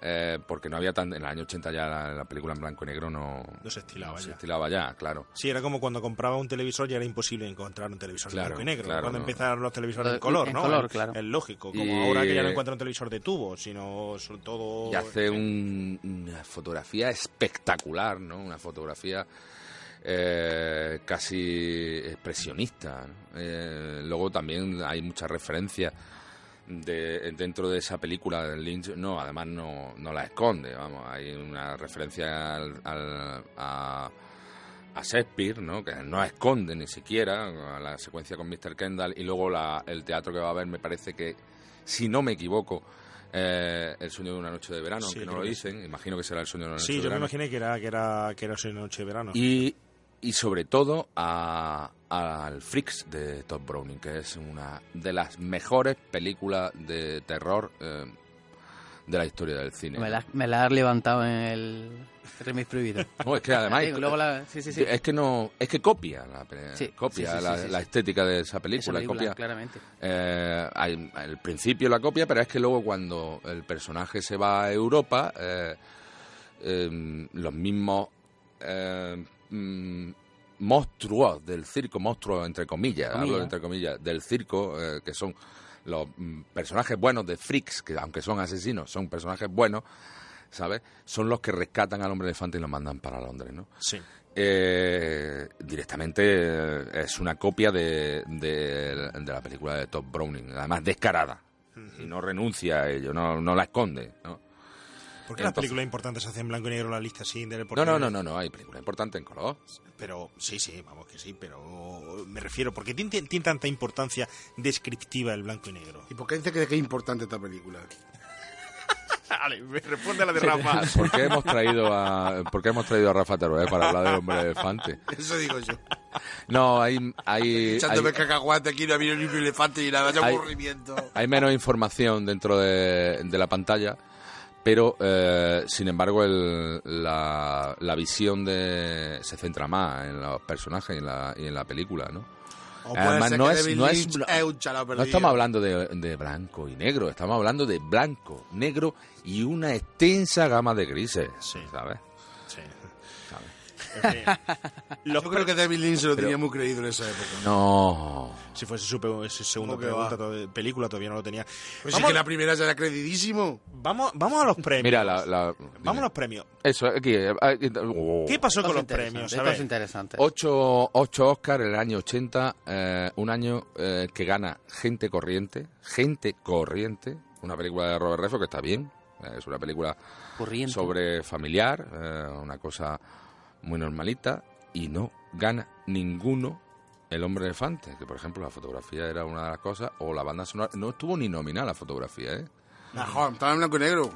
¿Qué tiene Hay que comentar- Mucho más difícil es hacer una fotografía en blanco y negro que en color, es No, lo no, primero. No, no. Tú, has- eh, tú eres Sí, sí, sí, cortometrajista. por eso te lo digo. Igual que tú. No es igual. No, yo no hago es más fácil hacer en blanco y negro, ¿eh? No, no, no, no, no, para nada, para nada, ¿eh? Bueno, Para Ah, nada. esta que está prácticamente... Para- yo he hecho fotografía en blanco y negro y en color y no tiene absolutamente La nada película, que ver, tío. para mí- los defectos se ven mucho más en blanco A y ver, negro. que Rafa, en la color, película ¿eh? para ti, ¿qué? A mí tiene... Bueno, para mí tiene una gran actuación. Todos son muy buenos actores, todos. Aquí no falla nadie. Son actores ingleses, vienen todos del Mm, teatro todo. de. Buenísimo. Hablamos un poco de los actores ahora rápidamente. Y pero- después, pa- la historia es buena. Es muy buena. Poco extensa. Sé porque esta película puede haber durado media hora, dura dos, pero vale. Estoy de acuerdo contigo en que se podía haber contado más cosas. Muy poco, muy despacito. Ahora, la dirección. Es que no me gusta David Lynch. Es muy pesada la película. Tú sí que eres pesado. Es muy pesada y, y cuando tendría que haber planos de cerca no lo hay. Donde debería haber más contraplanos no existe. precisamente- precisamente te- te voy a de- decir. de- de- en un escenario. Te voy a decir, eh, cuando hay planos de cerca, eh, te los pone y cuando, en el momento álgido de la película, discuten. que eh, es cuando están en la... Tú come cacahuete, Javi, mientras que ellos se pelean. Un momento que tengamos... Bueno, luego lo voy a poner, luego lo voy a poner y te lo voy a explicar. Sí, Eso sí. lo pone en un plano general, con público y en una mm, interpretación shakespeariana que luego le da en la frase de la publicidad a la película de no soy un animal, Sí, sí, soy- no soy un monstruo, soy una persona, soy un ser la única humano, un hombre. contraplano y... Yo también lo Es un plano general, pero de, con público por delante. Y sin embargo, no. Pero si hay planos, mm, primeros planos del Esta personaje. película, te digo yo, la hace otro director, otro, con un poquito más de talento. Y no sería una obra maestra. y sería una película aterradora y, de- y además- y llegaría al corazón de todo el mundo, no de ti, que tú aprecias estas pequeñas joyitas que para ti lo son, para mí no, y lo pueden ser, porque de hecho fíjate que tiene ocho eliminaciones. Pero otro director coge esta película y esta película la conoce hasta el tato, porque es una historia muy buena, pero no para mí no está bien. Había otro director por ahí, que- pero no recuerdo quién era. Había otro director. Hombre, una película que una de película que describe bien al personaje sin abusar de diálogo ni historias raras No, ni si es que la historia está bien, está mal la dirección. Que dice? sencillamente, ¿Qué dice? sí. ¿Qué? Por ejemplo, la escena en la Vamos a ver, de... te está dando ya. Mira, ¿Cómo que cacahuete? Javi? te está ¿Cómo dando ya. Te está dando ya. Ese es que el concepto de cine que tenemos él y yo. Eh, te está dando ya referencia. mm, hay cosas que descubres con el paso del tiempo. En el primer sueño te habla de una señora que parece que es violada, ¿no? Violada de fantasía. No, pues no, es violada. El, el hombre elefante nace, mm, teóricamente, Tengo no es violada, es por un accidente, eh, es una crítica a la sociedad industrializada de la época. Sí, vale, ¿vale? está ahí, sí, Teóricamente, eh, en un principio, eh, no es eh, una enfermedad, sino que te está diciendo, no, es un accidente industrial que tuvo en el- durante el embarazo. De hecho, Y si eso te lo dice en un sueño. Mm.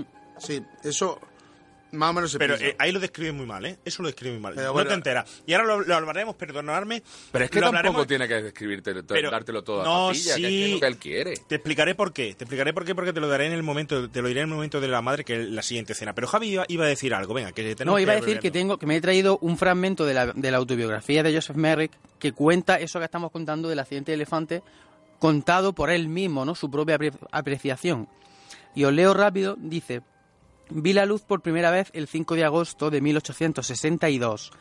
Nací en, Lee Street, Leicester. La deformidad que exhibo ahora se debe a que un elefante asustó a mi madre. Ella caminaba por la calle mientras desfilaba una procesión de animales. Se juntó una enorme multitud para verlos y desafortunadamente empujaron a mi madre bajo las patas de un elefante. Ella se asustó mucho, estaba embarazada de mí y este infortunio fue la causa de mi deformidad. O lo que él creía. Que O lo era que la- él creía la causa. claro. Alan Parker era el, director, el director que estuvo a punto de hacerlo. Alan Parker. Pues aprovechando esta coyuntura, nos vamos a la siguiente escena.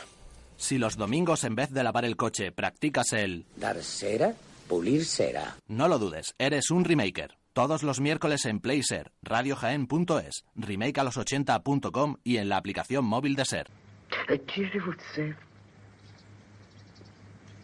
¿Quiere usted ver a mi padre? ¿Su madre? Sí, por favor.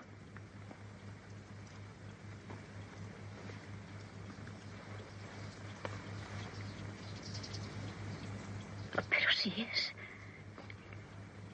Es muy hermosa, señor Merrick. Oh, sí, tiene. Tiene el rostro de un ángel.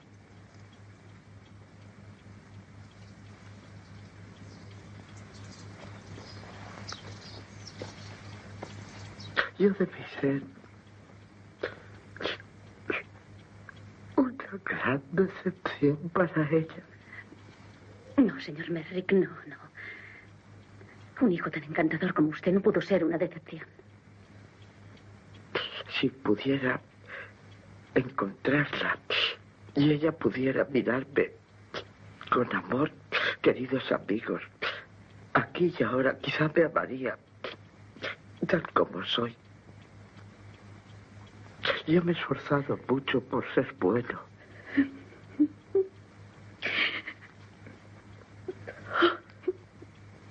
Lo siento. Lo siento. Perdóneme. Por favor, señora Tripp. Oh, por favor, no llore.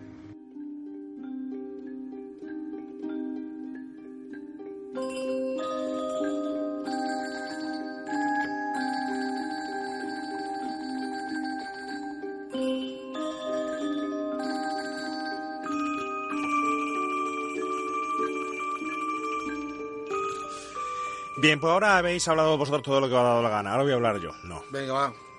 Esta escena. Ha llegado el momento de la madre. Para mí, el único defecto que yo le puedo poner a la película, y te voy a decir por qué me resulta muy importante, es la descripción que hace de la madre y de lo que le ha pasado. ¿Por qué? Yo cuando veo al principio la película, yo veo ese accidente con el elefante, etcétera.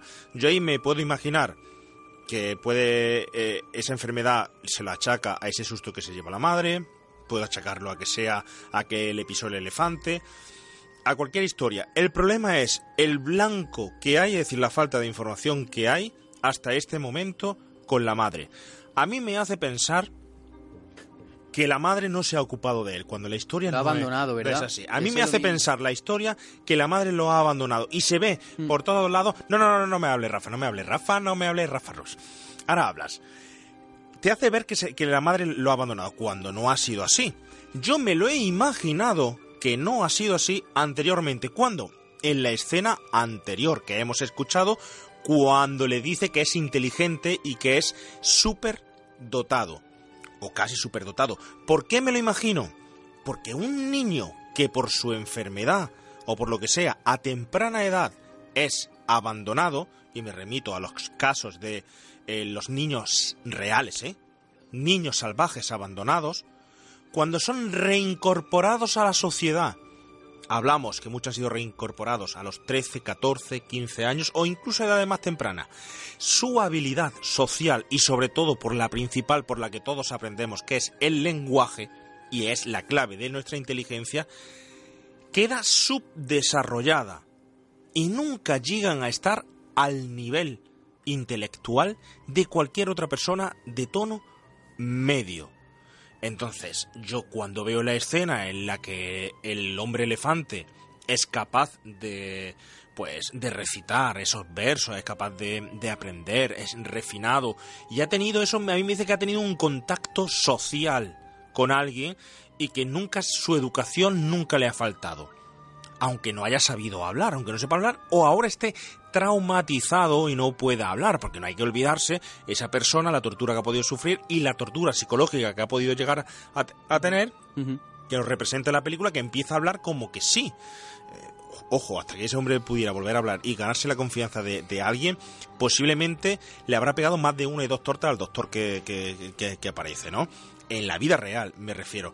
Pero aquí eh, yo solo puedo, bajo intuición y por conocimientos psicológicos, saber que cuando llega el momento de replicar el, testimonio y de decir que soy inteligente, lo hace porque ha tenido, sé que ha tenido una relación social. Si no hubiera tenido ese hombre una relación social, no hubiera aprendido el lenguaje a través de otra persona, a través de la empatía con otro y del conoci- conocimiento, co interacción, imposible que ese hombre sea inteligente, ni superdotado, ni nada. Y entonces me llega el momento en el que me dice, mi madre es... Ojo, que este momento es dramático y es puro y te pone la piel de gallina, pero te dice, mi madre, mi madre estaría orgullosa o me gustaría que estuviera orgullosa de mí y tal, tal y cual. Hasta ese momento yo me he creído que la madre lo había abandonado. Y me parece en la película una descripción fatal, es decir, me parece un punto, un punto flaco de, de, de la película. ¿Contesto? ¿Te contesto muy, eso? Muy Te lo contesto rápidamente. Importante, Te, venga. te lo contesto rápidamente. David Lynch, ¿no? Le interesaba a David Lynch, simplemente.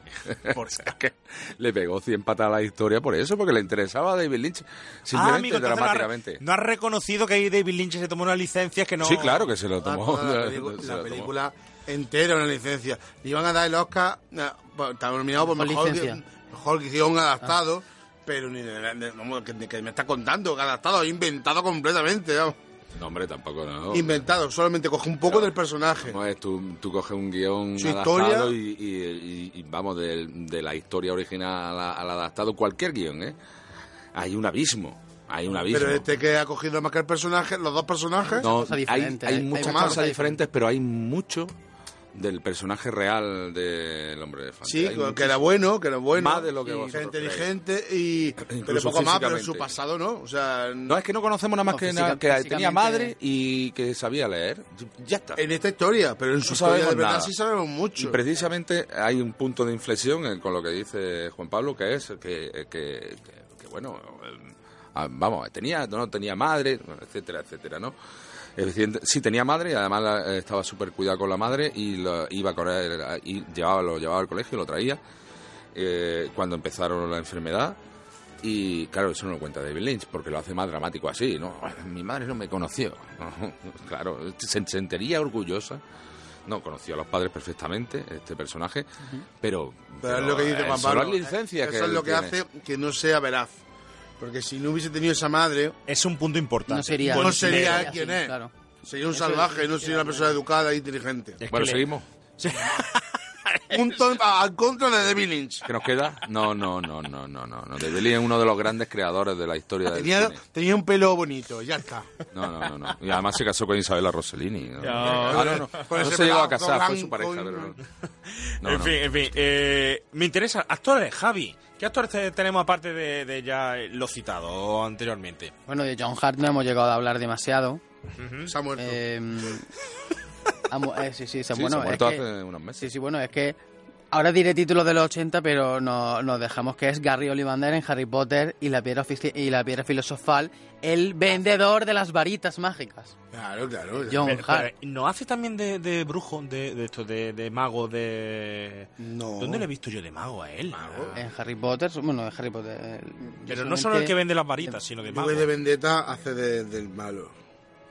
Eso ya. Qué buena esa película. Tengo otro trabajo, bueno, así más modernos, tengo Los Crímenes de Oxford, Bueno, sí. Indiana Jones y el Reino de la Calavera de Cristal, También Qué buena, profesor. qué buena. del profesor Harold Oxley, Qué buena Melancolía, Doc, eh, Dogville, eh, El Topo, la película Jackie, eh, así más modernita, ha aparecido también en varios episodios del Doctor Who, interpretando a un, a un- Haciendo de doctor. haciendo de doctor, Hace, hace de un doctor que es guerrero. y de títulos más, bueno, en, en vuestra película favorita, en Contact, aparece, aparece John Hart, Oye, eh, ¿qué pasa? Porque no La puerta gusta- de- ¿no me gusta esa película? Me encanta.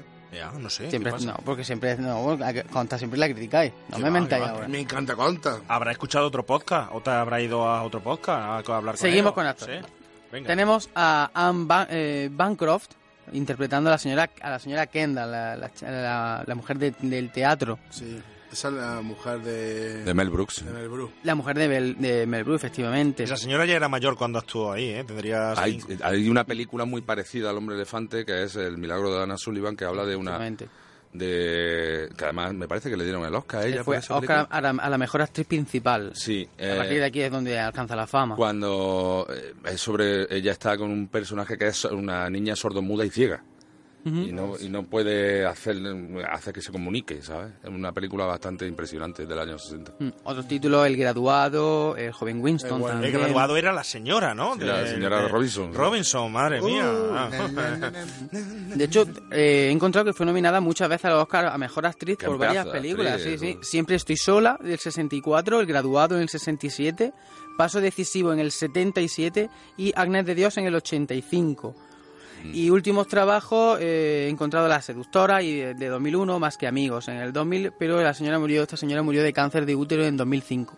Oye, y la importancia de, de este personaje, yo te juro que ha sido uno de los No, personajes ninguno. que, no, que, que- que me ha dejado... Uno la- simplemente, un poco frío, ¿verdad? Sí. Eh, eh, de hecho, no, eh, realmente no la llego a conocer, pero el, el- la importancia era el enlace con la sociedad de la época. Muy importante en, en Un la personaje historia. que sí que tuvo eh, una relación... Pero espérate, el enlace con la sociedad era el propio médico y el propio No. grupo de médicos. No, no, no, no, no, No, no, no, tenía nada que ver, ¿eh?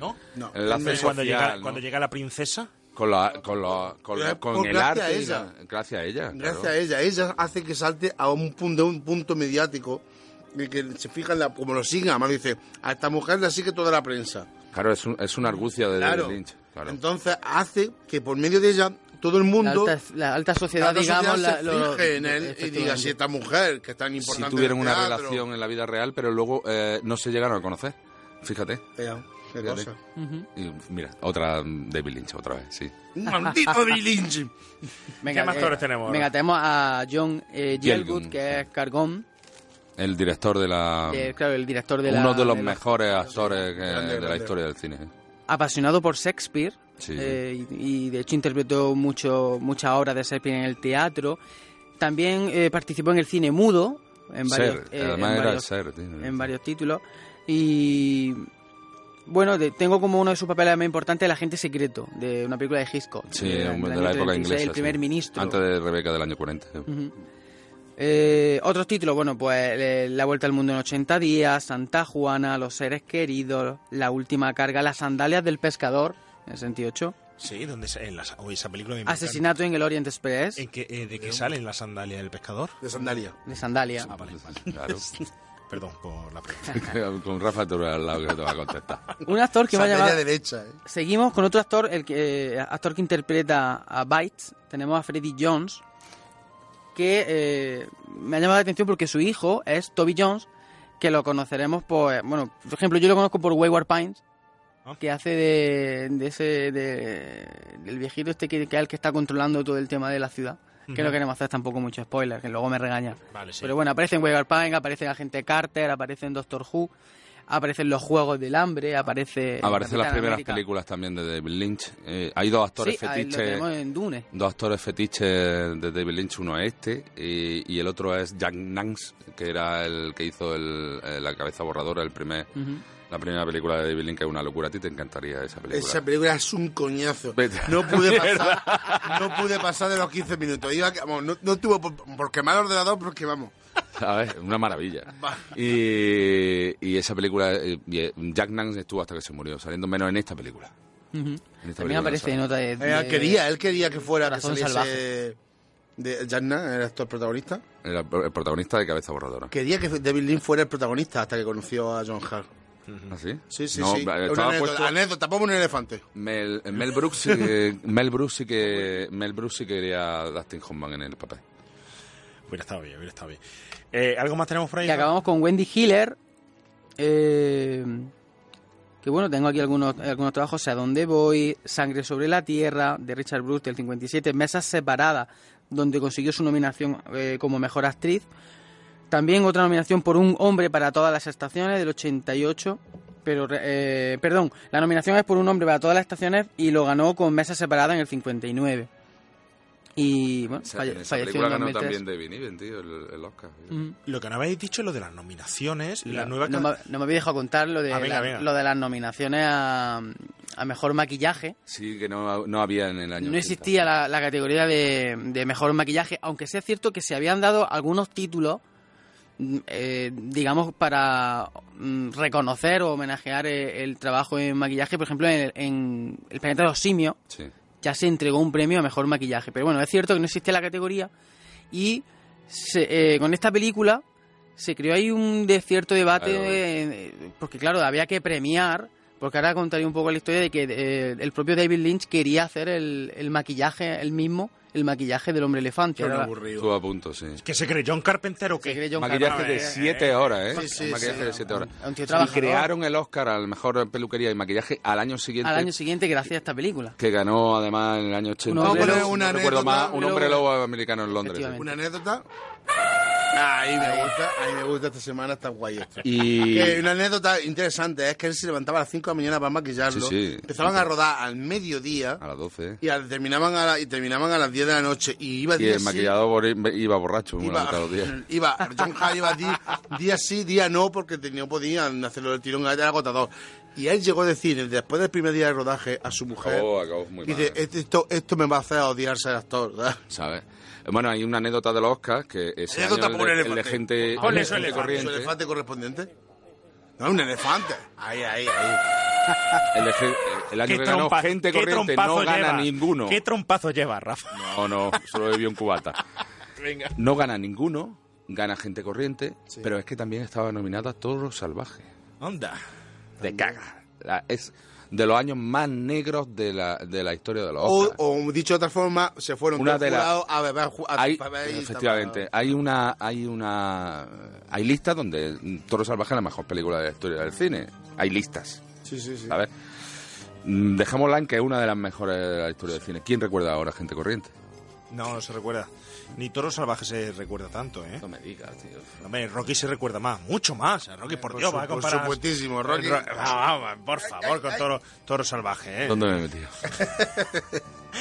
Bueno, todo esto me lleva a que tenemos una escena, que nos queda una escena y muy importante porque con eso cerramos eh, la película.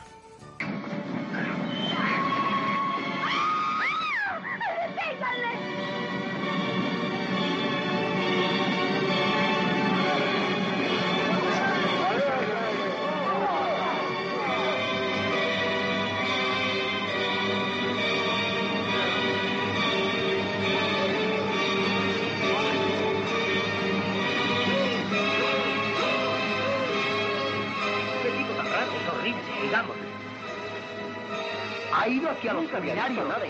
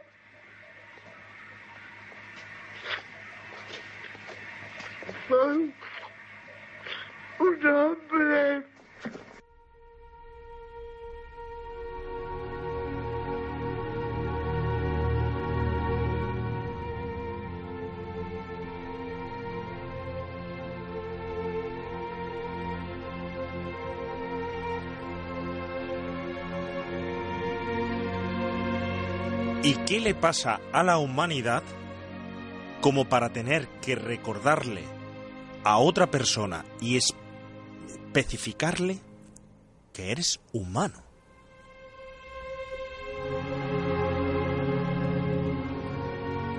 Es decir, Qué buena frase. ¿eh? Mm. Es que es la clave, ¿eh? nos hemos vuelto locos. Eh, hay que recordar bueno, que, que dentro de la humanidad también está el rechazo, adversión. Es un medio de protección, porque si no estuviera la protección, hay muchos males que, que podían entrarnos y mm, o muchas pruebas que no superarías. Pero por Dios, eh, en esta situación quizá ya que has empatizado demasiado con el personaje y llegas casi a esta escena final o casi final, un ser humano acorralado que tú ya sabes que es humano, pero que al principio cuando lo ves sientes el mismo rechazo que esas personas que están agobiándolo. Pero lo que es la condición humana, que a pesar de estar agobiándolo y, y resultarle casi repulsivo, siente morbo en su defecto, en su desvirtud, en su fealdad, en el monstruo que ven y no pueden dejar de mirarlo. Porque no pueden dejar de mirarlo, Rafa. Cuando está en, entre en el sitio más sucio que se puede estar, en el más feo, entre unas letrinas, entre uno, un- unos retretes, un váter, acorralado, entre orines, teniendo que decir que soy humano. Creo que es una escena descriptiva impresionante, pero ojo, no solo por el hombre elefante, sino por la sociedad que nos comportamos así. Y ojo, está mal comportarse así, pero no puedes evitarlo, que todos sentimos rechazo hacia algo y es una medida de defensa pura y dura de, de- de- de las personas. Incluso esa persona normal y corriente que ves y dices, ¿qué más me cae? Con una simple impresión y hasta que no has conseguido por ciertas cuestiones, amigos o tal, conocerlo realmente un poquito más y se convierte de ser la persona más odiada al ser el mejor Todos amigo de- tenemos, todos de tenemos tu- fobia. ¿Cuál es tu fobia que tengas? No me digáis marroquí. ¿Cuál es tu fobia? No sé. mm, No seáis bruto, ¿eh? Uf. Mira, yo, yo odio, por ejemplo, los italianos. en- no, en serio, los italianos en Con lo bien las que me había playas. No, no, no, los italianos no. Los italianos en las playas con, los- con el bañador de paquetón, ¿sabes? Que además son automáticos. Yo no sé por qué todos los italianos llevan un bañador de paquetón cuando van a la playa. Y porque le tiran además los tejos a todo lo que se mueve. ¿Será el topicazo? No. ¿Habrá mm, italianos feos? Debe de haberlos, pero yo no lo he visto. es la película de Scorsese, mira. Pero tienes que ver, hay una película muy buena que, que habla de Jesús de Nazaret, que son todos feos. Que ¿Cuál? No, me- como yo digo, eh, mm, cuando veo a alguien feo, digo, la, ese la- ha- habrá el salido del Evangelio según San... Eh, bueno, esa, San Mateo. película- esa es la mejor película de Son todos feos, hasta No, Jesucristo. a ver, cuando Bueno, yo, cuando y, yo digo, y- y en español. feo, digo, Bueno, esa habrá salido del casting del El nombre de la rosa. Y en ¿sabes? español. Bueno, no, pero lo que quiero decir una cosa importante, y es que esta música de fondo hace que todo sea mucho más dramático. No, esta la- se utiliza en mucha, en mucha radio. ¿verdad? Que sí. Las canciones más tristes que se han compuesto una canción que además no estaba dentro Se de la utiliza mucho para los funerales. La- el adagio sí. para cuerda de Samuel Weber. Has contado una cosa curiosa sobre la música de, de la película que yo no la sabía, la desconocía eh, fuera de, de micro. Cuéntala, por favor. Bueno, mm, cuando John, cuando le piden la música a John Morris, hace dos variantes. Una que es la, mm, digamos, la circense que hemos visto, que es el personaje eh, que aparece cuando es eh, el personaje de eh, el hombre elefante, ¿no? Y otra cuando es el, eh, una mucho más suave, más humana, más... eh, eh, a mí me impresiona menos, pero más humana que es cuando aparece el personaje, el verdadero hombre elefante, el John Merrick, ¿no? Cuando es menos espectáculo y más persona, ¿no? Entonces había varias variantes de, de esa banda sonora que hemos podido oír durante este programa.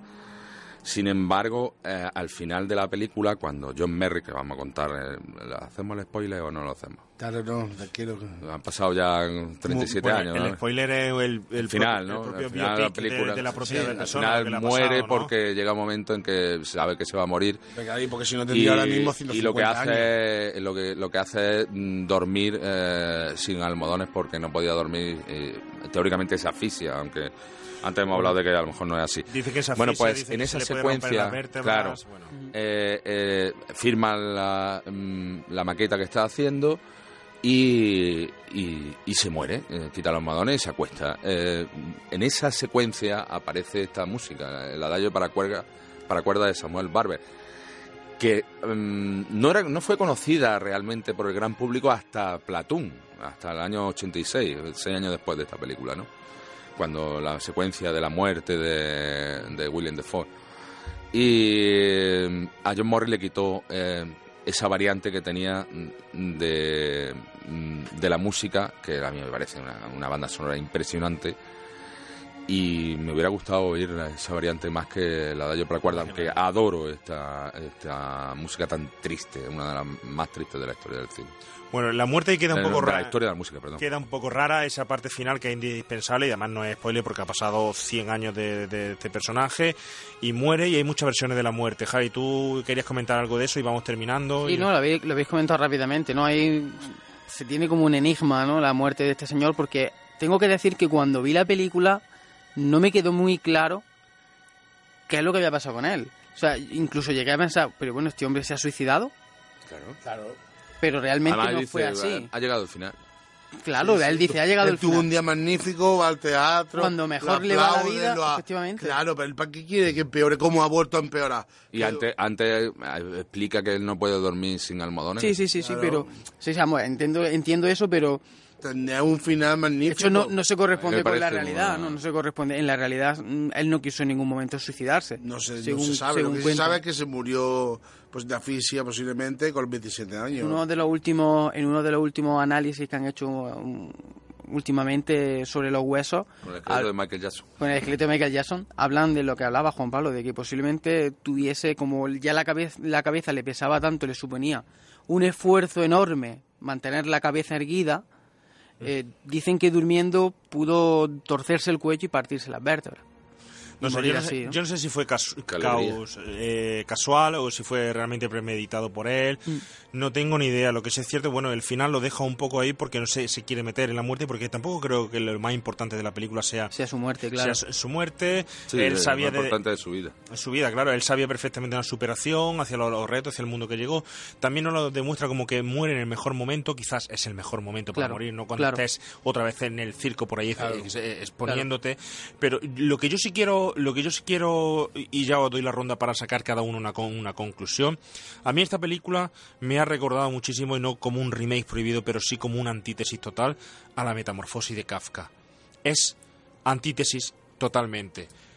Kafka, en este caso Gregor, el protagonista, eh, una persona normal que va desarrollando toda su historia hasta convertirse en un bicho, en un esperpento.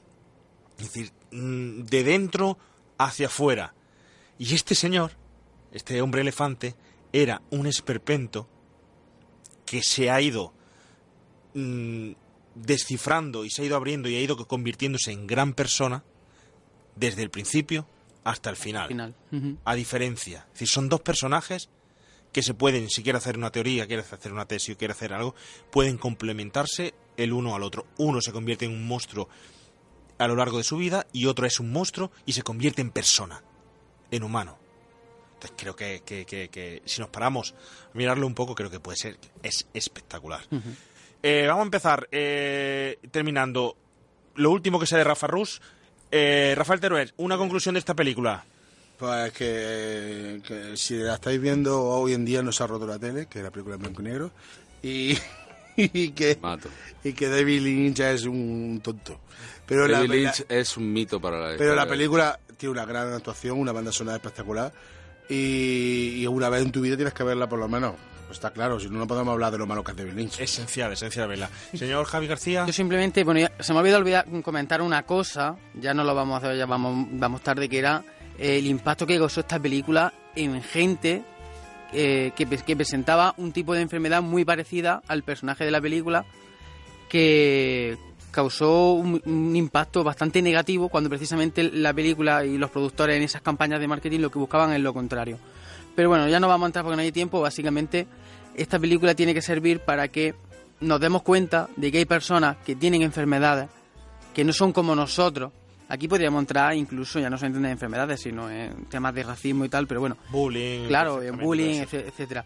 Pero bueno, básicamente que existen personas que tienen enfermedades como es lo que pasa en la película, ¿no? Y que tenemos, como dices, tenemos que ser humanos, tenemos que saber respetarlas, tratarlas con dignidad, porque también son seres humanos, ¿no? Y no que muchas veces nos encontramos lo que no encontramos, esa maldad propia del ser humano, que ante a todo, ante todo lo que no comprendemos o que nos da miedo, respondemos con rechazo, ¿no? Perfecto. Rafael Rus, necesitamos tu conclusión de la película. Bueno, eh, aparte de que está hecha por uno de los mejores directores de la historia del cine. Bueno, luego, luego os Eh, pegáis en la eh, calle, pero conclusión de... de- de- Pero yo creo que hemos llegado a la conclusión al principio del programa cuando hemos dicho que esta película te hace mejor a ti, eh, a la gente que la ve. Es una película que, que escarba en el cerebro del ser humano. Y yo creo que, que mm, debería verse en los colegios, lo sigo diciendo. Por lo hemos supuesto, dicho. principalmente Mm, en los colegios. en lo- Sí, sí, por sí, mucho sí, que sí, sí. impacte, asignatura obligatoria. Oye, pues sí, quizá, y a lo mejor quizá Fíjate, ayudaría en temas de bullying. Y ver el bola, por ejemplo, yo he tenido algunas, eh, me han llamado algunas, ya no me llaman, pero ah, antiguamente me llamaban, es que además ya no puedo ir. A algunos institutos le ponía el bola y, y era alucinante, se, se quedaban a ver una película española encima y se quedaba a cuadros los zagales viendo la película, ¿sabes? Porque se identificaban con el personaje. Claro, claro. Bueno, pues nos vamos rápidamente a ese remake prohibido que es muy importante y vamos terminando el programa. El remake prohibido.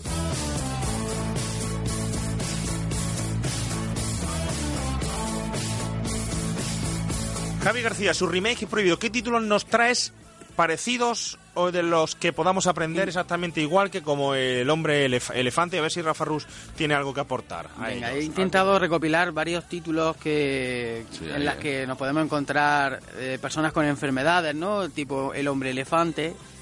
Y he encontrado, eh, he intentado también traer algunas raras. Por ejemplo, vamos a empezar por la rara.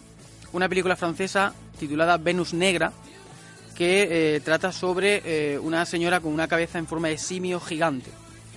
Y eh, la traen a Londres para eh, montar una especie de zoo de humanos o zoo de fenómenos y mostrarlo al público como, como un número de circo. ¿no? Creo que es de terror. Es un drama. Vale. Es un drama de una película francesa de 2010. ¿no? No te vayas tan lejos, ahora, ahora te digo una que fue cuatro años después. Traigo otra película alemana, El enigma de Gaspar Hauser. Una de, de Gaspar Hausen. El de, el de la puerta de Orión de, de Blade No, Runner, ¿no? otro. Blade Runner. Esta eh, va a ¿no? Esta va acerca de, de, de un chico que lo, en- eh, queda como en- encerrado en una cueva Sí, durante muchos salvaje, años, entonces sí. claro, pierde la capacidad de comunicarse, el lenguaje, etcétera. Se convierte prácticamente en un hombre, vamos a llamarlo así, eh, prehistórico, ¿no? Neandertal. Y al igual, cuando lo sacan, lo deciden ganar dinero a costa suya, ¿no? En Eso diferentes... sería del año 76 o es 78. del ¿no? 74, Ah, de Warner 74, Herzog. de Herzog, sí. Tengo un corto de 20 minutos, El Circo de la Mariposa, donde un joven sin brazos y solo con el amago de una pierna es expuesto en una feria. ¿Vale? Un corto de 20 minutos que viene a contar lo mismo. Sí, no, no, es un corto. eh, Yo lo he estudiado. Sí, lo he se- visto yo. Se utiliza mucho en psicología, en psicología Circo de la porque, mariposa, porque, el ciclo- porque en psicología porque habla de la superación, porque no tiene ni brazo ni pierna ni nada y tiene que cruzar un río y no le ayuda a nadie. Y entonces es un corto que se utiliza en historia de su- superación. ¿Quieres que te diga una que además eh, es la, re- bueno, aparte de la referencia que hemos dicho de Freaks, etcétera, etcétera, cuatro o cinco años después, en el año 84... No me la diga la trae. Ya sabemos. La sabemos. La sabemos. La sabemos. La sabemos ¿Se llama. Rocky? No. Uy. Se llama. Se llama El Rocky. Bodanovi me parece que hizo Máscara. Máscara. Es Rocky, es que el Máscara. personaje se llama Rocky. Ah, es verdad, sí, es verdad, Claro. es verdad. No me acordaba yo que se llamaba Rocky. Claro, tenemos eh, Máscara de Peter Bogdanovich del 85. Impresionante esa película. Yo me acuerdo de verla de crío y Ya causa es directamente, vamos, es una película directamente que eh, Relacionada, nace, sí, sí, Hay un telefilm también que de... de, de- Hay Sí, un de dicho medios, antes, sí, sí, del 82. Bueno, ver, ¿qué hay una cosa? La parada de los monstruos o, o Freaks, Freaks, de Todd Browning del monstruos, 32. El hombre que ríe del 28. Pero bueno, hemos pasado muy rápido. Max Máscara eh, con la actuación estelar de esta chica de Cher. Cher, de Cher como la madre. Como la madre, de. Antes de operarse. De operarse guapísima y eh, además, bueno. Sigue igual, eh, la- sí, pero la, la- la película, bueno, trata de, de un cáncer de, de- del crío que tiene de, Rocky. una- una y al enfermedad. final. pues, Una pasa enfermedad similar, sí. Yo creo que falta una. El, el me- el extraño caso de Benjamin Button. Que, eh, no. Para mí es una especie de remake de esta película. Es un personaje muy parecido, pero con raro y... Yo lo iba a traer, pero claro, ¿no? Yo creo que sí, o sea, sigue siendo un remake, coger una misma idea Mm. de- y hacer otro tipo de película, pero para yo sí lo metería, como un remake de esta película. Vale, venga, te aceptamos barco. ¿Qué más Y- tienes? Y ¿Tienes luego, te- por ejemplo, podemos hablar de títulos en los que podemos encontrarnos, no ha acabado. entre comillas, deformaciones, ¿no? Por ejemplo, Abre los ojos. Sí. También podemos encontrar aquí la Ya. deformación. O incluso, aunque no viene muy al caso, Darkman, esa deformación de- del Totalmente. personaje, ¿no? Oye, Cuando Benjamin Button no, no. Y Batman. Y Batman, Te el voy a- dos caras. Pues te voy a dar yo una que, que- que me he acordado de ella. No sé qué es lo que opináis, pero yo creo que es importante. Distrito 9. Ah, pues no lo he visto. Sí, Distrito 9 también. Distrito 9. Un personaje que se Sí, la he vuelve... tenido que ver, hombre, de Sí, sí, sí, sí. el, eh, una película hace 4 o 5 años. Sí, sí. no sé, el personaje sufre una metamorfosis sudafricana. y se convierte Africano. Sí, se Convierte en un en un alien. alienígena y empieza a sufrir el desprecio de todos los humanos. Sí. Me la apunto.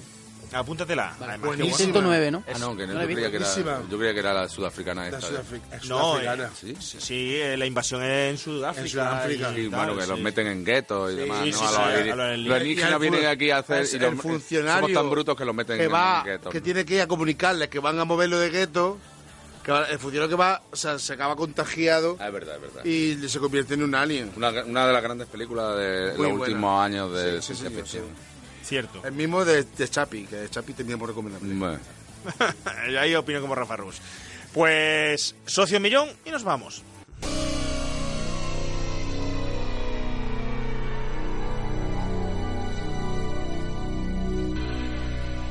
El socio, un millón. Pues hoy el socio un millón es nuestro compañero Rafa Rus. Rafa, que acuérdate, nos tienes que dejar recomendaciones, cuatro recomendaciones. Una de serie Z que sé que te gusta mucho y ahora nos dices por qué. Otra de serie B, de las que se alquilaban por 100 pesetillas.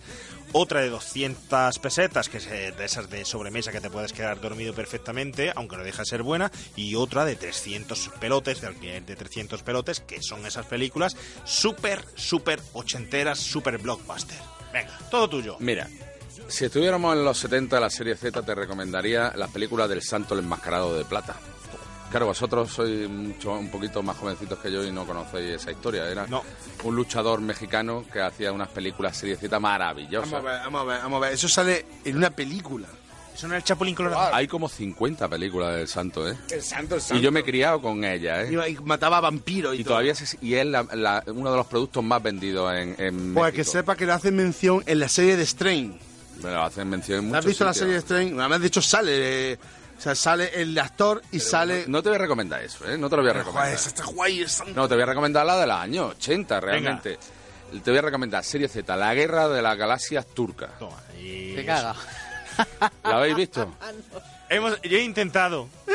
Sí, cuando quiera yo la presto. muy no se estrenó aquí en. España, eh, pero eh, era cuando Turquía tenía un, un colapso económico que lo tenían bloqueado y entonces ellos tenían que hacer sus propias películas. Entonces eh, lo que hicieron con la Guerra de las Galaxias es em, poner un señor durante media hora delante de una pantalla que se está poniendo lo del final de la Guerra de las Galaxias, la batalla con la Estrella de la Muerte, y va diciendo... Atención, atención, eh, nave roja, por favor, mat-". eso media hora. Y luego se van a la Patagonia con unos muñecos de goma espuma y bueno, allí el, el- el malo que tiene unas melenas así turcas, ¿sabes?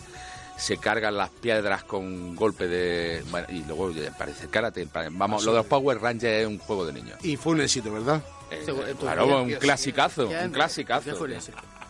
La guerra de las galaxias turcas. Venga. Eso es la serie Z. Bueno, Que sí, muy ¿pero buena. ¿La has visto? ¿La has visto? Eh, muy bueno. No, ni quiero, ¿eh? Eso es mítico, hombre. Serie B. Serie B. Eh, eh, yo he buscado todo de los años 80. Vale, vale. Con Vale, sí, cualquier mejor, película de Bud Spencer y Terence. Sí, por Vale, supuesto. sí, sí, sí. Son de los años eso. 70, empezaron con Vale, eh, vale. incluso en los 60, a finales de los 60, Sí. pero en los años 80 hicieron varias películas, par impar y alguna Por cosa más. actividad. Por cierto, No, esa el otro, Segunda, 72. seguían sí. llamando.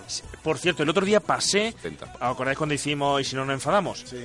Pues pasé justo por el por No. el parque que hay enfrente del Vicente Calderón. Claro, que ahí que se ahora es un- rodó, es un que- parque donde se, se rodó. Y, y, y casi lloro. Claro, esa es la mejor película. Y si no nos enfadamos, que además es de capital español. Y está rodada en España. Y con actores, eh, menos a ellos dos, con actores españoles. Efectivamente, una secuencia mítica.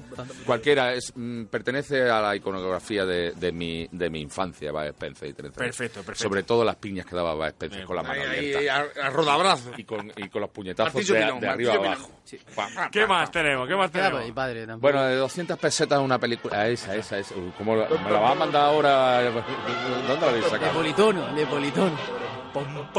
Una película que adoro de los años 80, eh, que el otro día me acordé mucho de ella cuando vi eh, la del Rey Arturo, que es Excalibur. Oh. Viendo la del Rey Arturo me di cuenta de... Yo sabía que esta era una gran obra maestra, pero mm, no sabía hasta qué punto hasta que vi el Rey ¿Que Arturo. no te gusta la de Gay Ritchie? No, me parece una vergüenza... chula. Luego, luego, luego discutir, luego discutir. Voy a hacer la camiseta que ponga Gay Ritchie es el mejor. La banda sonora es una pasada, ¿eh? Una pasada la banda ¿La de. Gay Ritchie o la de Excalibur? No, la de Gay Ritchie. Y la de Excalibur también, pero, No. la de- pero no es banda sonora suya. Es que estamos La de hablando Excalibur, claro, grandes Camina clásicos de la historia. A mí me parece este. además la historia lo Pero la más... de Gay Ritchie, la banda sonora es genial. No sabemos exactamente lo que pasó con el, con, con el rey Arturo, pero lo más cercano a la que de- iconografía del rey claro Arturo que la es de la de Gay- Excalibur. la de Gay Ritchie es de coña, vamos, que es en plan... No, no, yo creo que la hizo en Plan serio. ¿eh? transforme. No, hombre, no, en plan, En voy plan a hacer, superhéroe, en Voy a plan- coger, voy a hacer un superhéroe y nos lo pasamos bien todos, coño. Sí, sí, sí. No. Hombre, Eh, sí, eh, la ¿Cómo va a ir a una productora a decirle, voy a hacer una película de Gay Arturo muy fidedigna? Salen dragones. Bueno, esta, esta, es- esta no es realista, esta es una película mm, de leyenda. Está Está basada en el mito eh, 100%. Mito, eh, Excalibur. Excalibur Además, John Bullman es un, un directorazo que luego se perdió. eh, eh, ahí, por ejemplo, te iba a coger aquí Conan el Bárbaro, que me, me parece un peliculón de John Milius. Una, un director que fue masacrado luego porque era de, de ultraderecha, ¿sabes? Y Estamos con la entonces- política. Pero. Excalibur, ¿sabes que lo hemos, lo hemos tratado en un programa? Sí, lo sé, eh? lo sé. Lo hemos tratado en un programa. Pero la y quiero, la quiero, la quiero recomendar. Es. eh, Sí, lo sé, lo sé. Un historia. Y ya el, el blockbuster. El manito que sale con... Ah, sí. Eh, la princesa prometida o Cuenta conmigo, dos películas de Rob Reiner. Cuenta conmigo, Sí, no sí. Cuenta conmigo. No, la princesa Esa prometida me prometida está encanta. mucho eh. más chula. No, no, me gustan las dos, me gustan las dos. Y son las dos del mismo director. Yo creo que cuenta, cuenta conmigo el verdadero mito de pandillas de los Me 80. gustaría- me gusta fuera también- de It, fuera de los Goonies, fuera de todo eso, el verdadero ET, mito por ejemplo, me parece una obra maestra, pero claro, es- es- eso está muy visto para decirlo aquí, ¿sabes lo que te digo? Pues no ha dicho Exacto, nadie. menos más que nada, nos acaba de dar categoría, señor Rafael Teruel. Rafael Me estoy clonando. ¿Pero qué? Bueno, pues nos vamos. Sí, vámonos, Vamos. porque la feria la La feria me espera y nos vamos. No vamos a decir de flamenco. Que la lía, que la que la lía. que la liamos. Nos vamos a ir, pues. a hacer un poco de remake de vuelta a los 80 en los cacharritos, eh, subir y bajar, gusano loco, salpi, sapito loco y un poco de fino la guita. o- Pero ya no cuestan 100 pesetas. Ya ¿eh? no. Ya no. Qué pena. Yo me monté con dos duros en la noria. En la no- Pues nada, decir, eh, señor Manolo Serrano, nos vemos la semana que Manolo viene. Romero, Manolo Romero.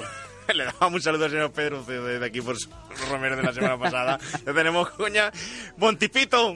Tito, ese soy yo.